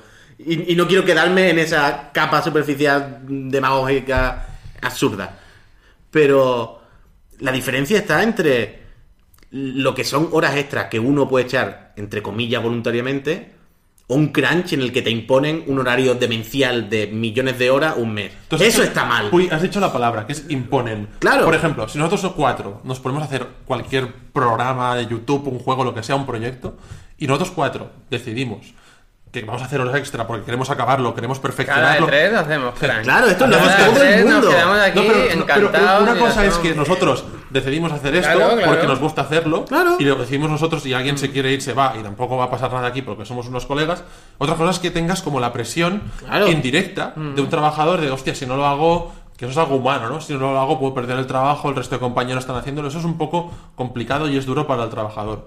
Em, pero en- realmente el- las horas extra, porque la esto del crunch es una palabrota eh, que, que en realidad es una tontería, porque las horas extras están en todos los ámbitos. Claro. El otro día recordaba la, la autobiografía de Andrea Gassi, el, el tenista, ya, ca- campeón del mundo tal. No me lo esperaba ahora.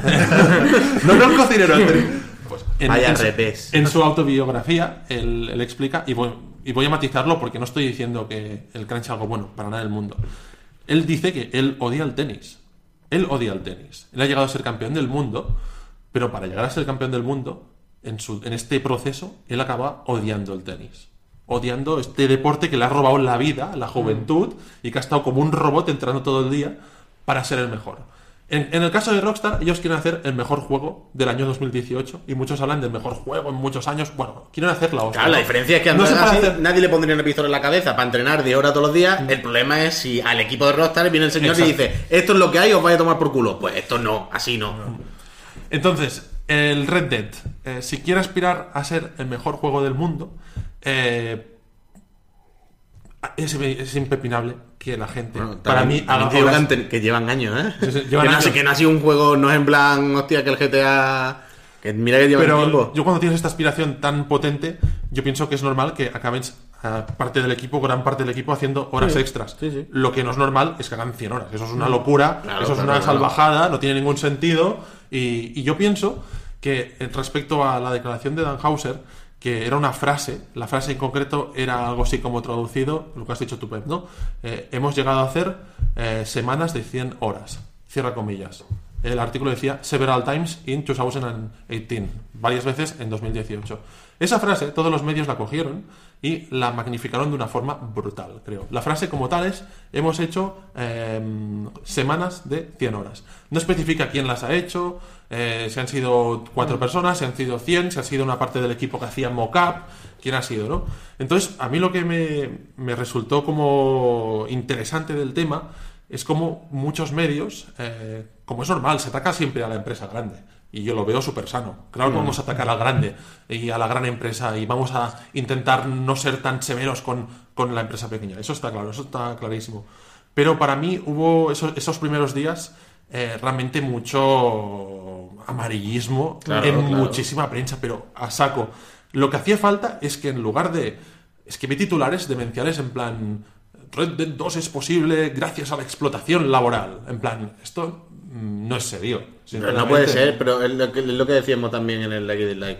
Que yo quiero pensar que es real lo que dice de que no eran los equipos grandes, no sé qué, nadie por imposición, sino que era yo con mi equipo de los cuatro managers de tal, que lo hacíamos entre comillas voluntariamente, porque si no entiendo que no será tan imbécil de decirlo públicamente. Pero además es ¿Sabes? que- no, no tiene sentido. Tú piensas una cosa, Dan Hauser y Laszlo y el Mike Murphy, la gente, esos cuatro guionistas, cuando empecéis a jugar al juego, cuando empecemos todos a jugarlo, eh, aparecerán en la pantalla.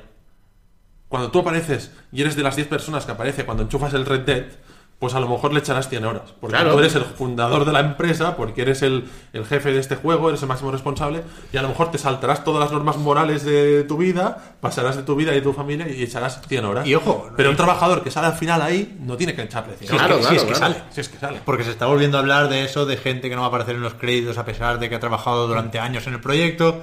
El problema es que hay muchas cosas que no digo que deberían, pero sí que podrían ser exclusivas de Red Dead por ser un proyecto inabarcable, el más grande de esta generación, seguramente, y, que, y que no lo son. Son cosas que nos cuesta muy poco creer porque son generalizadas en la industria del videojuego. Quiero decir, es probable que en Rockstar haga- hagan crunch, más o menos gente, más o menos horas, pero que la cultura del crunch sobrevuela en Rockstar, igual que sobrevuela en Naughty Dog, y estos son los buenos que ya puestos a, a- a perder salud, por lo menos que te salga bien el juego. Pero es que a lo mejor también hacen crunch. Si va a tener el Days Gone pobre que ya ha pillado lo No, suyo, pero- decidme otro. Yo- Creed. el Assassin's Creed. O en el Zelda Breath of the Wild, yo pienso que habí- debía haber un crunch. Seguro, seguro, será de locos pero- eso. En Japón, Pero- lo, pero, a ver. la- lo- como putearon a Kojima, Pero piensa en los crunch que tienen que haber. Pero en, en los FIFA, en los juegos anuales, los. Assassin tienen que haber, Por porque eso. ahí sí que hay una fecha de hay que sacarlo en no de Y un las, juego. las pero- anécdotas en los juegos clásicos de la gente quedándose en el estudio, Claro, Sakurai y compañía. Sakurai, Camilla, las fotos de los Pero sacos de yo los, creo que- los japoneses déjalos ir también. Aquí hay una. Hombre, Hay dos cosas. Que Rockstar ya tenía un historial, que ya les buscaban por las cosillas. Y luego una peculiaridad extrema. Y es que Rockstar puede hacer lo que le salga de los huevos. Exacto. Porque todavía a día de hoy GTA V siempre está en la lista de los juegos más vendidos. En el top 10, top Tres si me apuras. Vamos a En recordar- plan, tienen tanto dinero que no te lo crees. No sé cómo de grande es el asterisco, pero vamos a recordar que hasta que alguien diga lo contrario, GTA V es el producto de entretenimiento que más dinero ha generado de la historia. Quiero decir, lo que se viene usando algunas veces como excusa de el crunch es un mal necesario, sin horas extras no se hacen los juegos, los números no salen. Rockstar no está, no está en ese saco. A, a Rockstar los números le salen de, de canto. Quiero decir, del derecho, del revés, y el 26 de octubre, Verás. seguro, el primer día, se amortiza el desarrollo de Red Dead. Sin duda, sin duda, no me cabe la menor duda. Y a partir de aquí, jauja. Y, y, y Dan Hauser se lo va a cobrar, lo de salir eh, eh, de los primeros en los créditos, y, y probablemente con todo el derecho del mundo, ¿eh? se lo va a cobrar. Y hay que ver si esto es así para todos, pero que, que ni siquiera hace falta imaginar a un jefe malvado en Rockstar amenazando a sus trabajadores. O sea, el hecho de que el crunch sea algo que se conoce en la industria del videojuego hace que un trabajador que viene de Telltale, yo que sé, porque se ha quedado ahora sin trabajo, pues piense, coño, es que en mi anterior trabajo o en el de antes del de antes, a uno le despidieron porque no hizo el mismo crunch que otro. O sea, puede que sea un miedo generalizado para los trabajadores de la industria del videojuego, y es muy jodido que así sea. Adam Sí. Boyce, el que, el que había sido uno de los jefes de Sony, que ahora está en Iron Galaxy, decía eso en Twitter. Lo afirmaba así. Yo, en- en- cuando era joven, hice crunch y teníamos, no sé en qué empresa era, teníamos una pizarra donde apuntábamos las horas que le habíamos dedicado al juego esa semana. Y yo apunté una vez 118 y quedé tercero de la empresa esa semana. Y dice, bueno, pues entonces me lo podía permitir, pero ahora lo veo como una irresponsabilidad, porque sé que estaba metiendo presión a mis compañeros. Y es verdad que, todos hemos sido jóvenes y todos hemos sido motivados, y ahí en Euroemer o en Night, Alberto, hemos estado muchas noches Sí, sí, sí. programando el nuevo diseño, haciendo lo- lo- cada E E3. O preparando una review a las 5 de madrugada, Claro, igual que en una consultoría, pero están preparando un programa para el día siguiente, igual que en la consultoría cuando, cuando tienen que hacer como esto, el, el- O- o- la- trimestre. no, en la, O el bueno, se- los trimestres o coño, la declaración de la renta. Claro, Digo, sí. ¿cuántas veces en plan? O, en hospitales, la de horas extras que hace la gente porque no llegan, porque no Ah, hay claro, suficientes enfermeros. Pero que ahí está, repito, la diferencia entre horas extras de una forma orgánica, natural, que se comprende que una situación especial y que uno mismo lo hace porque va, va, va, va, y el crunch en mi mente maléfico de que venga el encargado, el jefe, el manager, el que toque y diga, equipo, este mes se trabajan 10 horas mínimo todos los días. Esto no. Y quien esté en contra, pues, en la boca. Pero hay, pero hay que ver que Pero- se es que es, Es que es muy jodido, muy difícil esto. tema de la que- hostia, pero hay, hay que ver cómo se redactan los contratos, hay que ver el Claro, debate claro. de el sindicalizarse o no, no, no hay ver, un sindicato considero- de trabajadores del Pero al final lo Pero- que sí es verdad es que, sea como sea, evidentemente hay que ponerse a favor del trabajador siempre. Siempre. Y- Porque. Bueno, habrá trabajadores de todo tipo. Sí, No, sí, sí, pero pero, que- pero, evidentemente, pero en la mayoría de los casos seguramente va a tener más razón el trabajador que la empresa. Entonces te pones siempre de parte eh, del trabajador y bueno. pero que, pero que eh, a, mí, a me parece bien también defender la libertad individual del motivado que quiere programar en su casa por las noches porque por orgullo quiere que el suyo sea el Bueno, mejor juego de pero ese si año. arrastras a alguien. Hay que ver cómo no, Claro. cómo no arrastrar a la gente. Una- una- está claro. Hay una serie de elementos. A ver, para ponerlo en fácil. Yo pienso que en cualquier oficio, en cualquier trabajo, eh, si tú eh, estableces un contrato con tu jefe, o tú mismo eres tu jefe, y te estableces una dinámica de trabajo, si la incumples, eso no está bien. Sí, sí. Eso para empezar. Eh, y eso pasa en todos los ámbitos. Si tú incumples tu jornada laboral establecida con tus jefes y eso hace que tu vida, eh, pues puedes estar menos con tus amigos, tu familia y, y- y fuera del trabajo, mal, en todos los ámbitos. A partir de aquí, el caso de Rockstar, ¿no? ¿Qué elementos hemos, hemos tenido? Hemos tenido esta frase de Dan Hauser que le faltaba un poco más de matiz para empezar a analizar el tema. Yo pienso que ese primer día a muchos medios, en lugar de tantas noticias, deberían haber investigado más para poder sacar más informaciones. Y tenemos informaciones. La frase de Dan Hauser. Luego tenemos un montón de testimonios de extrabajadores de Rockstar eh, en anteriores desarrollos como GTA 4 y el GTA 5 que dicen que trabajar allí fue un infierno, que era como si te apuntasen con una pistola en la cabeza, que era infernal. Y luego tenemos ahora las últimas declaraciones, muchas de ellas, hay de todo tipo, hay negativas y positivas, pero han salido muchas en los medios.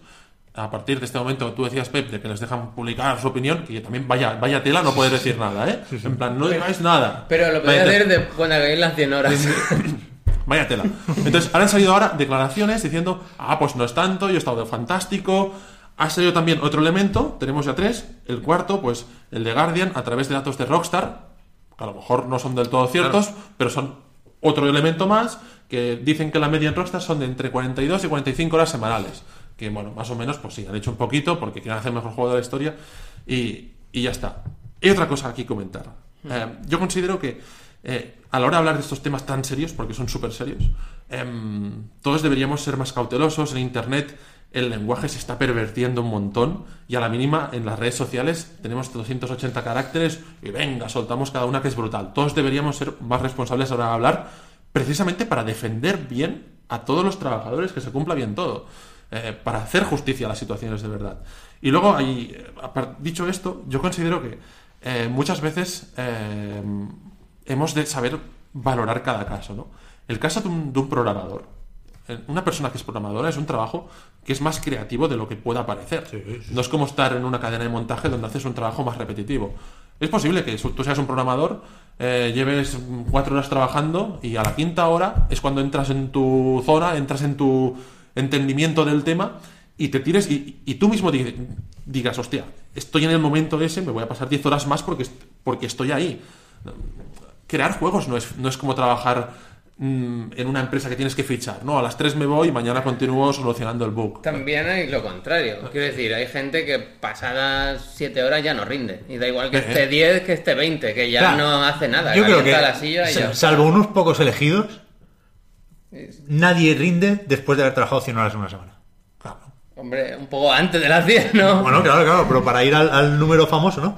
Pero, pero es verdad que, que, que es eso, que a veces es la manera óptima de trabajar para mucha gente esta.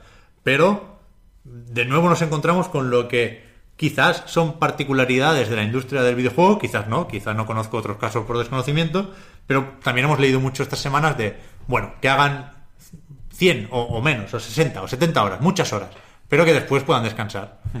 Ya veremos si es así. Porque, No, eso es una mierda. Esto, porque- es- esto es como vamos a matar a los toros, mm, podemos matar a los toros porque le dan una vida muy buena. No. a ver, ya si, me entendéis. llega- si llegamos al extremo de las 100 horas, que- evidentemente a- ahí tenemos que frenar antes. Las 100 ¿no? horas son locura en todos los Por eso, por eso. Por, por- por eso ponía el ejemplo de las 60, ¿no? Que también salían en el artículo de The Guardian como, como, Como parte tope. superior de, de- de las jornadas laborales. Muchas veces, cuando se acaba un juego, cuando debería venir el descansito, se dice, vale, hemos acabado una producción, no tenemos más proyectos en paralelo. Puede que sea el caso de Rockstar, porque en principio está todo el mundo centrado en Red Dead Redemption 2, ¿no? Puede que no hayan empezado con GTA 6 o que GTA 6 sea un proyecto muy embrionario.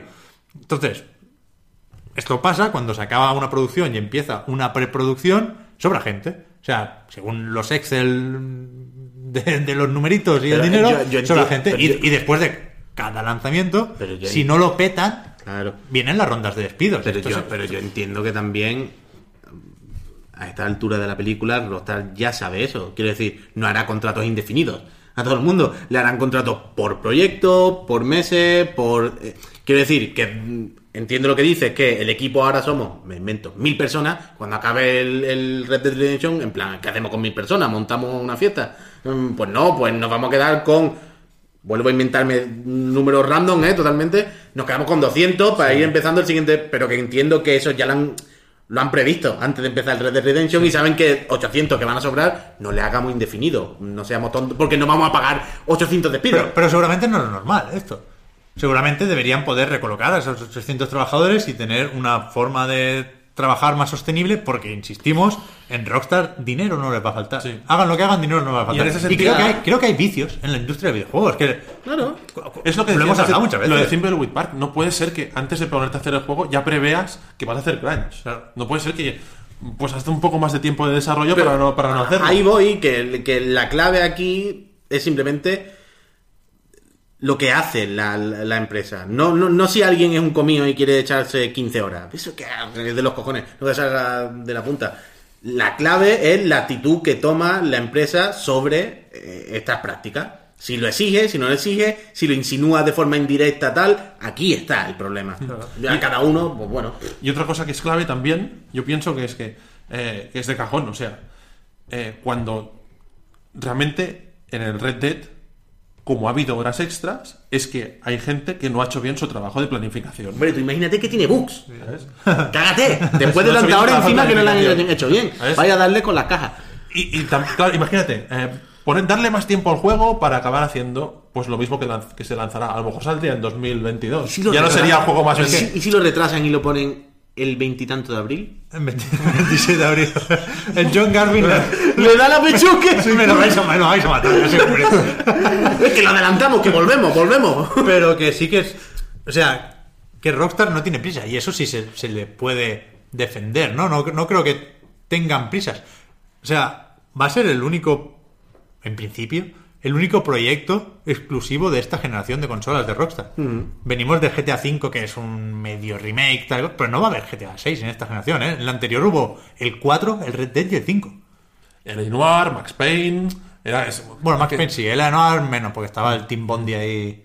Pero que, que Rockstar se lo ha tomado con calma. Hasta donde podía, se lo ha tomado con calma. Quiero decir que, que la barrera, la prisa, se la mete el cambio de generación más que otra cosa, ¿eh? No, pero tiene margen. O sea, Sí, tiene sí, sí, margen. que- que pero tiene efectivamente margen, podían- y el, y el podían Red Dead Redemption duplicar la plantilla, Sí, sí, sí. sin Y el. Red Dead Redemption sale el año que viene y sigue siendo espectacular. Sigue siendo. Sin duda. Si sin sale en duda. 2019. GTA sí, 5 salió a final del ciclo de El consolas. Days Aquí Gone no mete pasa mucho miedo. está- están ahí, tienen que Lo han, sacarlo. visto, lo han visto, han estado viendo los vídeos que hay por ahí y han dicho, ojo. Saquémoslo ahora, Ojo. que tengamos que trabajar Aunque- 100 horas. Aunque haya bugs, darle al crunch que no quiero juntarme con ese. Pero por eso decía. A ver. Bueno, ¿queréis comentar algo más de- del tema estrictamente crunchiano? No, yo creo que, uy, poco más podemos. Bueno, yo, por lo menos. No, yo, yo, yo creo que el tema nos ha cerrado. Yo pienso que es muy interesante estas semanas siguientes que sigamos recibiendo testimonios de, de la gente de Rockstar, Que, que sobre todo es un tema que no es ni blanco ni negro, sino es un tema que vamos a encontrar trabajadores que están contentos, trabajadores que están quejándose con razón. Entonces, intentar reunir la mayor cantidad de opiniones posibles, hacer como el periodista este de Kotaku, Paul Schrader, ¿cómo se llama? Jason, Jason Schreier. Paul Schrader es, el- es un actor o algo Porque así. como está el tema, lo desconozco totalmente, os pregunto, ¿eh? De sindicatos de trabajadores de videojuegos. ¿Existe, no existe? no, no, en principio no hay. No sé si en algún país lo tienen ahí, pero en principio no. Es una, una pequeña lucha y, y- y en principio hay cierto miedo. A- porque en Estados Unidos, que es lo que más pesa aquí, pues se demonizan los sindicatos, entiendo. Pero, No, pero hay sindicatos de guionistas y de Ya, todo. ya, que, eh, quiero decir que poder se puede. en, el, no... en- en el último vídeo de Jim Sterling Entiendo que es una lucha un poco difícil. nos o recordaba tal, lo de, pero- claro, lo, lo de los dobladores, ¿sabes? Los, los actores de doblaje o actores de voz que hicieron una huelga en videojuegos, que se- Sí. fue más o menos sonado, y eso venía de un sindicato, de una unión, ¿no? Y decía que los trabajadores de videojuegos podían hacer lo mismo si tuvieran eh, esa figura. Es que el camino, es que.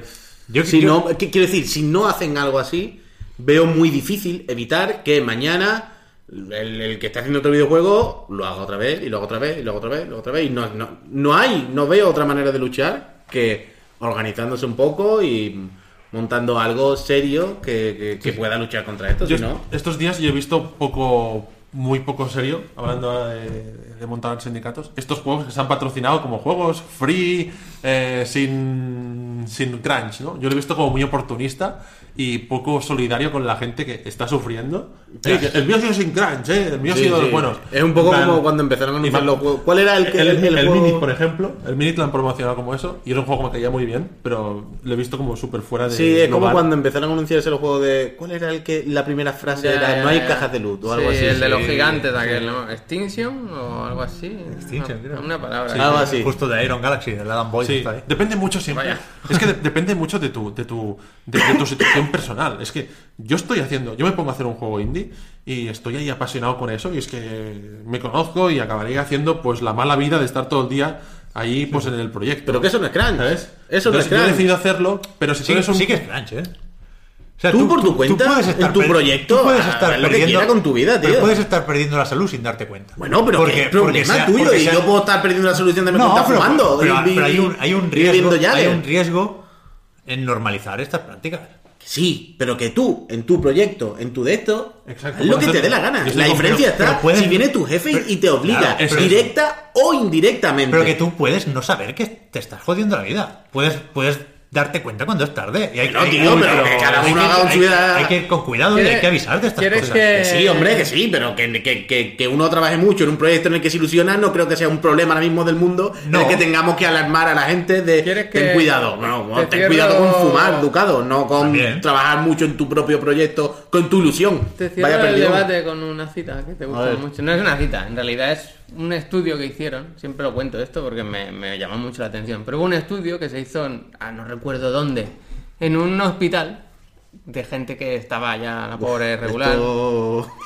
Pinta regular. Hicieron una encuesta sobre de qué se arrepentían más en la vida, ¿no? De- y el 90% dijo de haber trabajado tanto. que el es- claro, tiempo es que que es traba- jodido. el tiempo que dedicas que al trabajo jodido, es ¿eh? tiempo que le quitas a otras cosas. Y, y seguramente Es así, y lo aprendes de mi trabajo. Aprendes de mayor que lo. Claro, claro. Claro, claro. De mayor lo Es aprendes, mi ¿no? Pero, consejo pero, para a, a- mí me vaya a tener que convencer de querer trabajar mucho, me cago en la leche. Pero, Pero si si tú eres andaluz, yo. Eso, que a mí, a mí me parece salvaje, a mí me parece, y esto lo, lo hablo mucho, me parece salvaje, surrealista, psicodélico fantasmagórico. Oh, Dios. Perdón. Que se trabaje cinco días a la semana y se descanse dos. Esto 4 y 3, 4 y 3. 4 y 3 mínimo. Si no, 4 y 3 al revés. O cuatro- 4 de cachondeo y Además, 3 de trabajo. No, 50-50, ¿no? Cua- Cuatro, cuatro horas. Cuatro, Bueno, cuatro, bueno, no. 50-50. Bueno, había- nada intensita el último día, 3 y Había, medio. había el anuncio ese, ¿no? De Quilmes de... ¿Qué? Era de, de Quilmes de una cerveza, se hizo viral hace unos años, el típico que te pasa a tu padre. Que, que era de un grupo de amigos que, que quedaban tomando unas cervezas que querían meterle un día más a la semana, un festivo. No recuerdo cuál era el nombre que proponían, pero que el anuncio acababa con que conocían a alguien que representa que había inventado el domingo, ¿no? Como, como una generación anterior de gente similar a ellos. Bueno, total, pero que sí, que 4 y 3 es el formato bueno. Si, si, si de todo este debate Así sí. logramos eso, Así ya sí. habremos triunfado. ¿Y que Si te pones a contar, 4 días, 24 horas, te salen casi 100, que ya, que ya, que ya llega. Si lo, si lo aprovechas. Claro. Pero bueno, yo de, de todo esto ya lo he dicho, pero es lo que a mí me gustaría resumir. Creo que de cara al trabajo que toca hacer durante las próximas semanas, como decías, Albert, aparte de jugar a Red Dead, eh, que tú, Javi, hacías la broma también de Claro, claro, nada, ahí lo puse. hacer el crunch jugando 100 horas a la semana al Red Dead. Solidarizarse con los trabajadores, vaya. Esa ironía, ¿eh? Que yo creo que durante los próximos días, al hablar de esto, tenemos que partir de cierta buena fe y de creernos a todo el mundo. De, de no dudar de quien dice que trabaja bien, pero efectivamente prestar quizá especial atención a quien dice que, la- que se ha sentido obligado a trabajar 100 horas. a la semana. Totalmente, totalmente. Pero bueno, a partir de aquí, es que no. Qué, qué mal nos vendemos, me cago en la puta. Porque Albert lo tenemos aquí, porque ahora nos hablará un poquito del juego y porque. ¿Se puede decir, eh, Albert? ¿Me has dado permiso? Se puede, se puede. Justo antes de esto, que también es mala pata, Mala pata, muy mala pata, la verdad. estuviste hablando con Dan Hauser. Dan Hauser en, en Rockstar London, el estudio que tiene Rockstar en, en Londres y, y sí, una oportunidad muy chula porque es un, un personaje, una, una personalidad del videojuego que, como sabéis, es súper inaccesible. Sí, sí. ¿Sabéis? Es una persona curioso. que- Hombre, está trabajando 100 horas al día. A ver en qué hueco le hace una Cuando lo ¿eh? ¿no? Pero es verdad que es curioso que no. No solemos pensar en Dan Hauser como en ese Monte Rushmore, ¿no? Del videojuego que está Miyamoto, eh, Kojima y alguno más. Que a veces se nos ocurriría poner, por ejemplo, a Sam Lake antes que Dan Hauser, ¿no? Y, y ya, con todos mis respetos al señor Max Payne, que es lo puto máximo. Ya le gustaría ser Dan Hauser, quiero decir, que es una figura importantísima Sí. con su hermano y con sus coleguitas. Sí, eso es eh, Dan Hauser y Sam Hauser, los, los fundadores de Rockstar Games. Empezaron trabajando en la división de juegos de un sello de música que era la BMG en Estados Unidos. Y cogieron el juego de David Jones, el creador de los Lemmings, que era Grand Theft Auto. Y de Crackdown. Y del Crackdown, vaya gran creador. Y, y básicamente ellos le dieron el, el toque este descarado, máximo. Perdón, a ver, última interrupción, y ahora está en el Fortnite. Ahora está David Johnson en Fortnite. Hostia, buenísimo. Este hombre no, no para el hombre. Y ellos son, Dan Hauser es, ah, desde hace muchos años, eh, ellos fundaron Rockstar, los hermanos Hauser. Y en el caso de Sam Hauser se ha quedado como gestor de la empresa.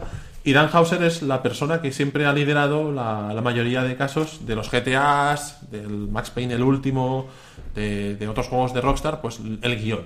Es el guionista de las historias.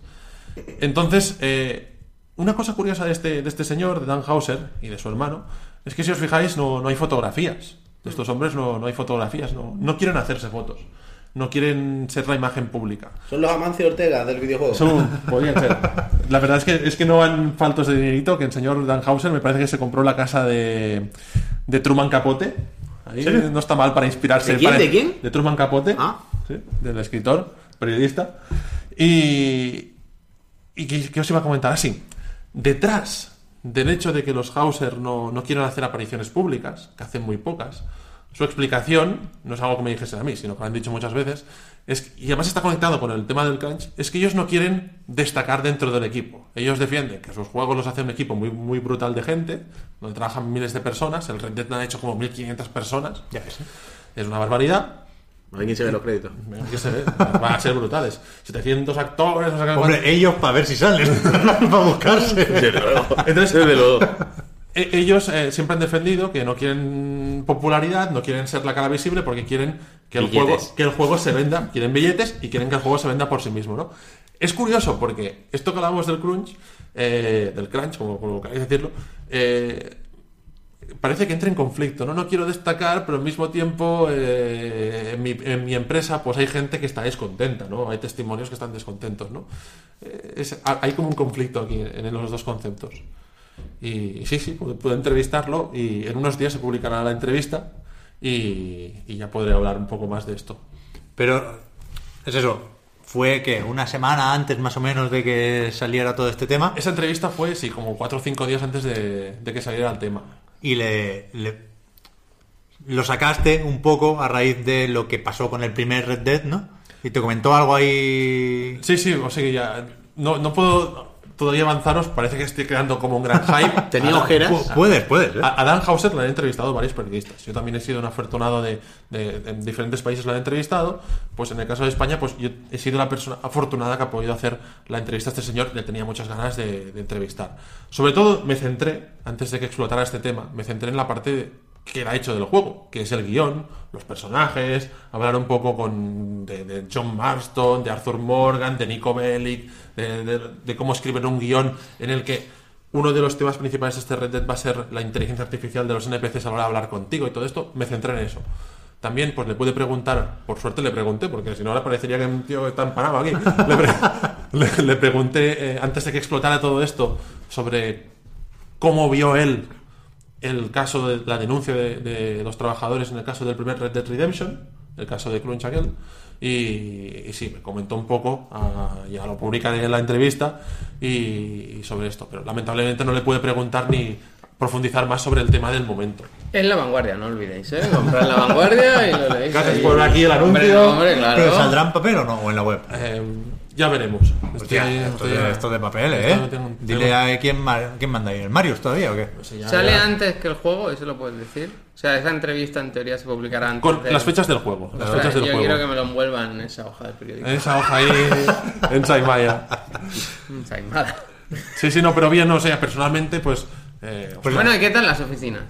Yo vi poco, eh, vi poco. Eh, la verdad es que, como decíais antes, este juego lo han hecho en todos los estudios, ¿no? Eh, bueno, cuando estuve allí había un ordenador con GTA 6, ahí había un, un logo, ¿no? Y un señor con un látigo. Y Half-Life 3 también lo está haciendo Rockstar al final.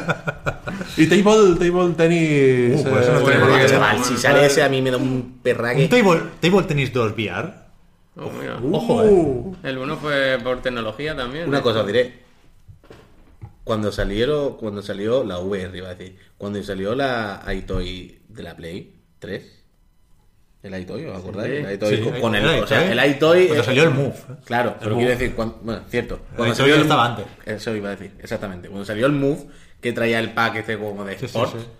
el de ping pong, Que sí, que sí, sí. era una cosa Es muy guay. pero que funcionaba y era, pero de verdad, el, el, el table tenis está para PC. Creo que no. No, creo que no. No creo que no, porque Creo yo me no. hubiese vuelto luego ya. O sea, Estaba yo tenía la Xbox con ese juego. Estaba y- para mira, Xbox y Wii, y Wii. ¿puede ser? Sí, sí, sí, sí. sí. Sí. Que por- hablé con, con trabajadores de la empresa sobre ese juego en concreto y tienen un recuerdo brutal. Dicen que es lo más next gen que han hecho nunca. Joder, es que fue increíble. eso. De hecho, tiene. Ha salido, salió hace unos meses, un año o así. Es de los retrocompatibles, ¿no? Con Es la verdad, One. es verdad, hace Ese poco lo es- metieron. Es de esto, de me compro One para jugar esta mierda, ¿sabes? Sí, sí. Es increíble. Pero ya ves, ¿eh? imagínatelo con la realidad virtual, con un mando de estos que ahora te pillan bien el movimiento. Pero que yo no quiero movimiento. Bueno, no, como jugar ping-pong ahí. Oh, el de Carlón Chapa, vaya. Con- Ah, con la realidad virtual. Claro. Sí, sonido 8D. Sonido. Sonido 8D. Que puede, sin mirar, coge la bola cuando va afuera, ¿sabes? Pero que me está Y dando, vuelve a que, sacar. que- que me está dando un chico Con un skin de Forrest Gump. Qué maravilla. Que me está dando un chico ahora mismo, ¿eh? Pero esto. Buah, chaval. Bueno, a ver, que está, hostia, estamos aprovechando muy mal al ver el- la oportunidad No que es nada tenerte del aquí. juego. Claro. ¿A- a- ¿Alguna cosilla más que te sorprendiera o que quisieras destacar de Rockstar o de Dan Houser? Y luego ya pasamos al juego. Pasemos al juego directamente. Ya lo leeréis en la entrevista Ah, si ya, queréis ya. leerlo. Pero lleva todo el rato así. Bueno, la ha colado. Ya, Claro claro, claro, sí, pero que aquí la gente no le ve la cara, pero yo llevo todo el rato viendo la cara y está como. eh, bueno, sí, ya, ya la. o sea, tiene la cara de. Eh, Por favor, que no bueno, pregunte más de esto que quiero guardar A ver, a Claro, ver, pre- vaya. pregun- pregunta, preguntadme concreta y os lo, os lo- os lo respondo. ¿Tenía ojeras? ¿Tenía ojeras? Eh, 100 horas. Cinco padres. Pero cuando escribieron, Tenía hace, hace 12 años ya tenía, eso. O sea, tenía pinta de haber trabajado durante intensamente durante estos meses. Es una persona que habla muy rápido, piensa muy rápido y, y a mí realmente me pareció un tipo súper Si inteligente. fueseis, si trabajaseis en Crunch los chocolates, son de Nestlé, creo, ¿no mandaríais como un montón de cajas a Rockstar ahora? ¿Cajas de Crunch? A mí me salió mal. Puse la broma de Santiago y me salió fatal. Por eso. ¿Por qué? Puse una, Sí, lo una vi, lo vi. imagen, puse ¿Pero por qué te salió fatal? Crunch y puse El único el único bueno y no mucho. Y la gente me empezó a mandar snacks de chocolate, en plan, esto está muy bien, esto está, no sé qué, en plan, no lo habéis entendido, era un chiste muy Pero sería una campaña, sería ahí como Net- bueno, le estoy diciendo Nestlé, me estoy tirando a la piscina. Quien haga el crunch de chocolate, vaya. Como enviar montones de cajas. Como con mucha risa. Ahí entre bien y mal. Pero si os fijáis, la palabra crunch hace que las horas extra eh, las convierten en algo diferente. Son puñeteras horas extra. No nos inventemos una, pa- una palabra. es- Suena como ¿sabes? entre, entre la comida y la cena, el Porque es que si, si hablas del crunch así, de esta forma, parece que no hayan los otros eh, trabajos, y lo que hemos dicho antes, en sanidad, en todos los ámbitos está. Y, y hay que eh, trabajar para, para evitarlo. Bueno, que llevamos una hora y media, que no habrá sitio ni para el duty. A ver, Uy, qué pena.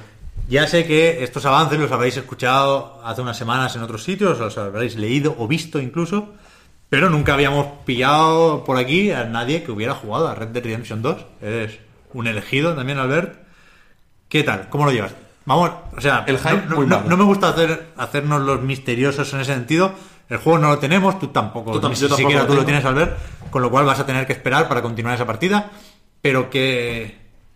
Es que ¿por dónde atacas a Red Dead? ¿Por dónde Que hubiera, hubiera sido bueno que la entrevista fuera ir hasta Londres y decirle, me da un código. Hombre, Dan, es verdad, pídeselo al Dan. ¿Te imaginas? Te manda- da. ¿te imaginas? que te mande el código, tío. claro. En plan, Les envío un mail o la dan. La verdad es que. No, no, no, pero es, es una empresa, es una empresa muy potente. Yo no tengo ni contacto con él, nada. Él me atendió muy ¿No amable. tienes su tarjeta? No, no tengo su tarjeta, Hostia. no, pero. no, no.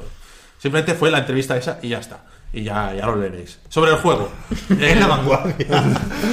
Te conste que la publicidad la hacéis vosotros, ¿eh? Claro, hombre, pero que está O sea, bien. Ismael a la vanguardia de aquí O se sea, van a ir contentos. Cóbratelo así, porque ni siquiera es hora de cenar, vamos a tomar un café como mucho. Es La forma de cobrarte esta Ah, no, no, no. participación es, es esta. Pues ¿verdad? venga, va, lo, lo tomaremos así. Sobre el juego, lo que jugué yo es, eh, como decías Pep, esta preview de dos horas, quizá un poco más. Yo hice dos horas, a lo mejor alguien hizo mucho más. Yo jugué. ju- De hecho, de las dos horas jugué, no llegó a dos, porque una parte que la jugó alguien de Rockstar y la otra parte sí que la jugué yo. Mi primera reacción No paran de trabajar. Sí. Mi primera reacción con, cuando empecé a. cuando cogí el mando, ¿no? Como la que tendríamos muchos de los que esperamos el juego mucho.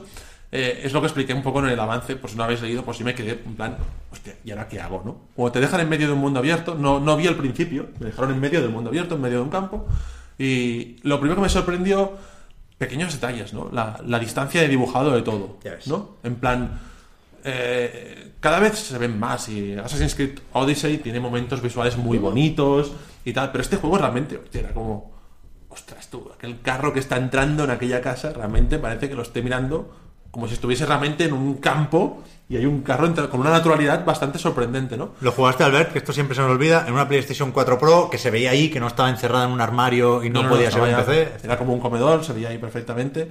Y, y lo primero fue en plan, ¿qué hago? No? Eh, te está mirando gente de Rockstar mientras estás jugando y estás como ahí cohibido. En plan, bueno, pues voy a empezar a cazar. Voy a, cazar algo, voy a cazar un ciervo, quiero, quiero colgar el ciervo en el, en el caballo para llevarlo al, al campamento.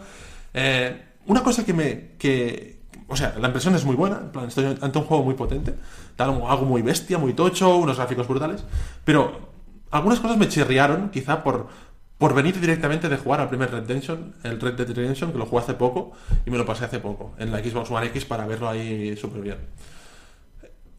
Mm, Creo que lo decías tú, Puy, en último de los like, like dislike, que es los iconitos aquellos que aparecen encima del mapa. Me hice mucho follón con eso.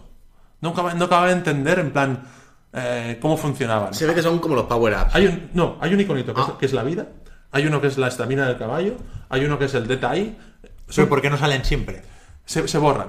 A mí eso me rayaba. Porque yo quería saber en, to- yo quería saber en todo momento si tengo vida o no. ¿Qué pasa aquí? Pues porque claro, es que si no para que el personaje vaya a comer o para que descanse, porque si no lo ves, tú lo ves cuando empieza la acción. Y dices, ¡pum! Se activa y entonces aparece el- la ruedecita. Por lo que vi, por lo que me explicaron, eso será bastante personalizable. ¿Lo quieres tener todo el rato? Lo tienes todo el rato. ¿Lo quieres tener oculto? Lo tienes oculto. Pero me pareció un sistema un poco que al principio, seguramente será porque jugué y al momento no te puedes acostumbrar, pues me pareció un poco como, ostras, vengo del Red Dead y esto es muy diferente. En el Red Dead se veía un círculo gigante y veías tu vida. Vale, pues más o menos me queda eso. Esos pequeños iconitos a mí como que me chirrearon un poco, pero seguro que, que se lo han pensado mil veces y estás jugando una- un rato y es natural y no, no te A mí molesta. una de las cosas que me, entre comillas, preocupa es el control. El control en el sentido de, ¿es GTA o es Max Payne? ¿Sabes lo que te quiero decir? Sí, sí, sí. Es GTA en este sentido de que va por física y notas que le das hacia adelante y el tío da cuatro pasos y tú querías dar uno, que va bien ya en GTA, no es el GTA 3 de la Play 2, pero o es ese punto más de exactitud, de, de no ser tanto por física, tanto tan Little Big Planet. ¿Sabes, ¿Sabes lo que te quiero decir? Mm. ¿Más, ¿Más Pain o...? Random. Es que yo pienso que Max Payne es una jugabilidad que solo está en el Max Payne, la de ese juego, y que además es buenísima. Claro, por eso, por eso te Y digo. además es, es genial. Por o sea, eso- por- Pero sí que es verdad que GTA y desde luego este Red Dead, por lo que hemos visto en vídeos, cuando empiezan los tiros es Max Es Payne. Max Payne, Sí, ¿no? Eso lo La forma de coger la escopeta con una mano, la pistola con otra. el- Claro, pero yo al final me refiero a, a- a- Ya, ya. a la reacción, al tiempo de reacción del... Pero te pasó eso con GTA V, güey.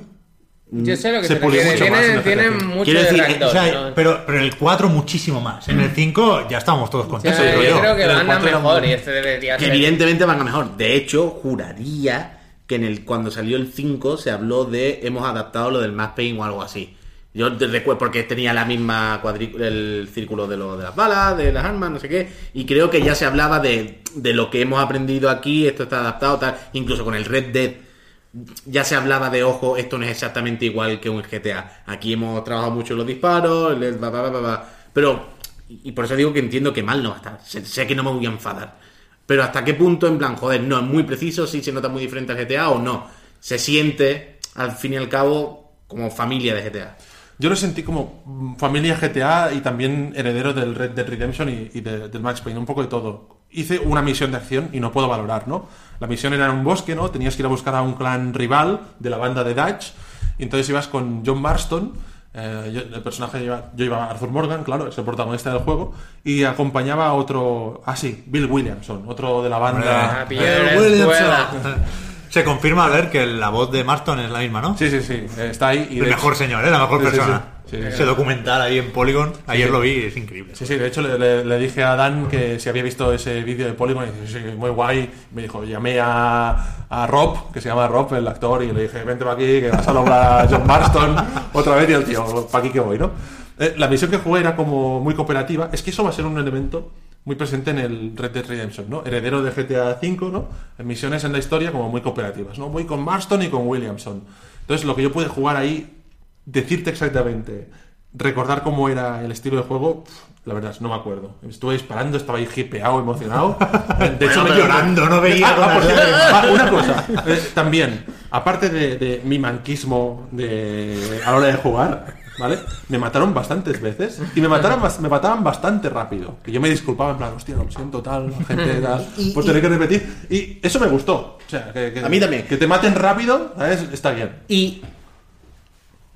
¿Es muy de que te revienten y llevar la ropa llena de tiros? ¿O es ancharte de la que te da te mata? Pero qué pregunta, puy. Eso pero- digo yo. Porque, No, no, pero, o sea, no, pero no, Uncharted es El una esponja de se balas. mueve con No. el viento. Uncharted es una esponja de balas que siempre No, la que no, que no, salió el que- tema hace ¿No te has poco. enterado tú de esto, no? Que se, se- bueno, lo, lo- se dijo, no sé, algún diseñador. Ah, de ah, vale, Dog, que yo que lo esquiva, y, ¿no? Y, y, ah, lo confirmó Imigenic que la pantalla roja, el, el enrojecerse de la el- pantalla, Vale. representa que se le está acabando la suerte a Nathan, que se viene la buena. Entonces el último tiro es el que lo... Vaya excusa, es esponja de balas en la Uncharted y todo el mundo lo sabe. Que no le da. Que sí, que sí. Que no le da. Bueno, pues escucha, pues qué suerte tiene el Nathan Drake. Claro, tío. es la idea, es la vaya idea. potra tiene. Es la idea. Aquí me mataban bastante y era como bastante de esto. Eh, luego, detallitos. Es el juego de los detallitos. Hombre. Es el juego de los detallitos. Lo, lo- lo siento porque voy a decir una cosa un poco escatológica, pero eh, aparte, pues lo de los caballos que hemos comentado mil veces, ¿no? Eh, la primera misión que jugué, eh, ibas con unos. Iban muchos ah, mm, forajidos, ¿no? A, a cumplir una misión. De hecho, la misión es la del trailer aquel del tren, ¿no? Eh, atracó al tren. Entonces. em, Siempre hay otro tren. hay un, trayecto, hay un trayecto con los caballos, ¿no? Vas por la nieve, todo el efecto de ser la nieve. En aquel momento escuché la música y vi que a nivel musical el tono del juego va a ser más... eh, Red Dead Redemption, si os gustan las películas del oeste, es, es el tópico, más crepuscular, es mucho más crepuscular. Esto va a ser más eh, gran aventura del oeste americano, ¿no? Es algo como más mm, celebración, vamos aquí, es, es un tono muy diferente. Vamos eh, yendo en el trayecto, el paisaje súper bonito, como ves el cambio de la nieve a la naturaleza más eh, seca. Nada más llegar los seis o siete caballos a esa misión, se paran, bajan todos los jinetes y los caballos empiezan, con perdón, a cagar sin parar. Eso me pareció un plan que es muy realista. Hombre, es lo que hacen los caballos. Metal Gear Solid 5 también. ¿Sabes? Sin parar. En plan, dije, hostia, qué descarado. En plan, ¡buah! a saco, ¿no? Pero hace que sea muy realista. Otro detalle que me encantó. Eh, hay un momento que tienes que plantar la, una dinamita para reventar las vías del tren. Y en el anterior Red Dead Redemption era muy cutre porque tú lo que hacías era para poner dinamita ibas al suelo, le marcabas el lugar y ponías aquí hay dinamita.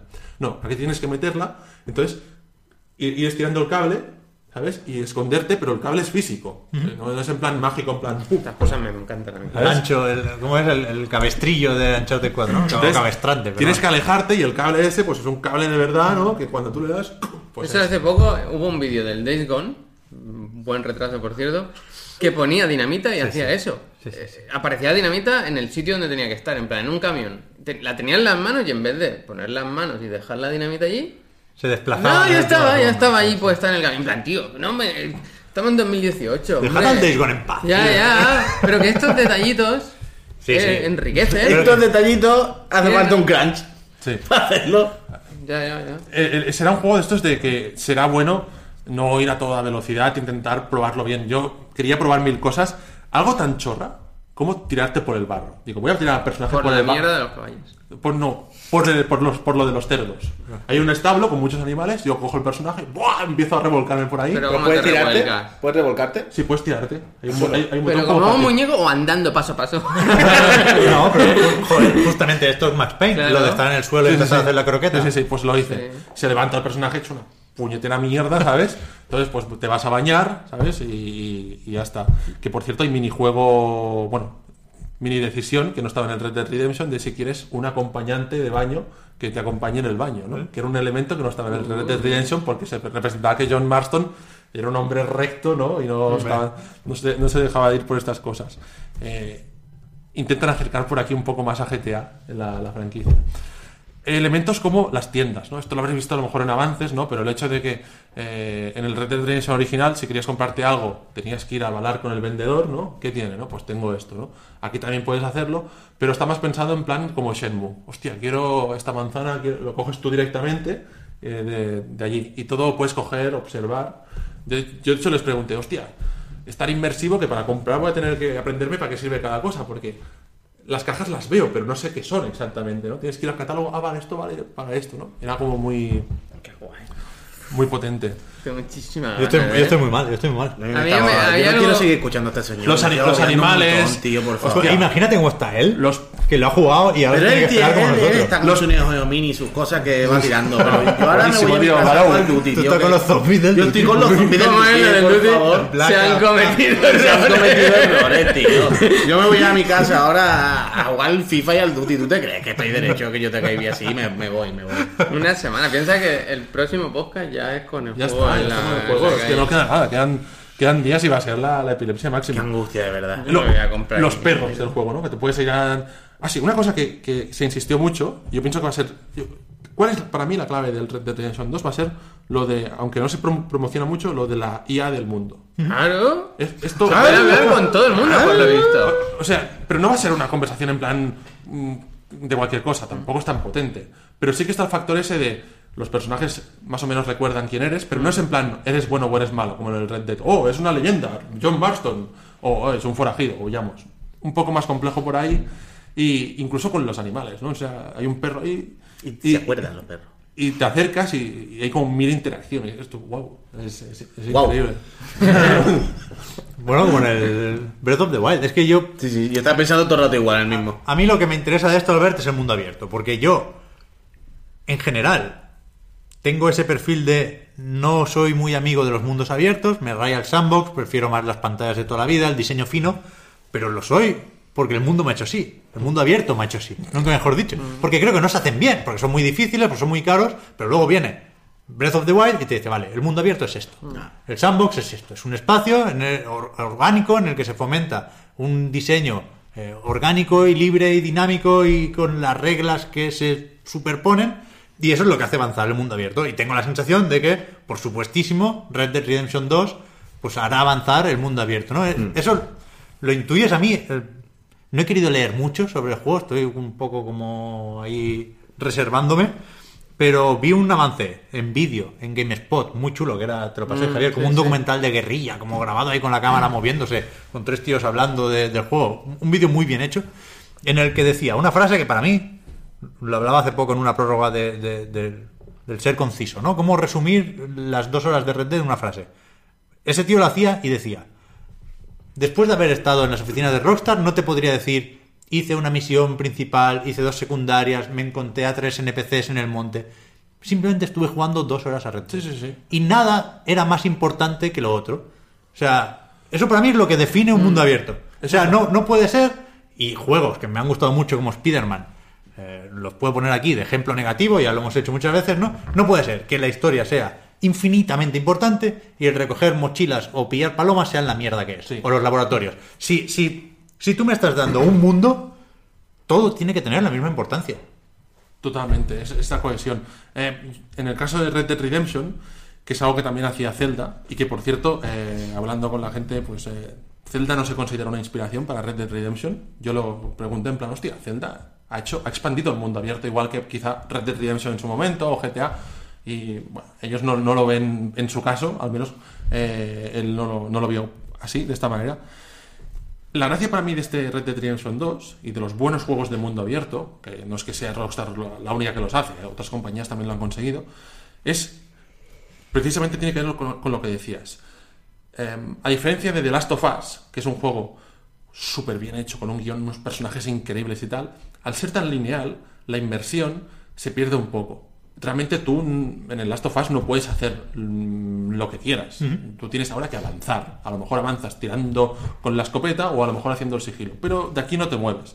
En el Red Dead Redemption es lo que me pasó en el principio. Estás en medio del campo.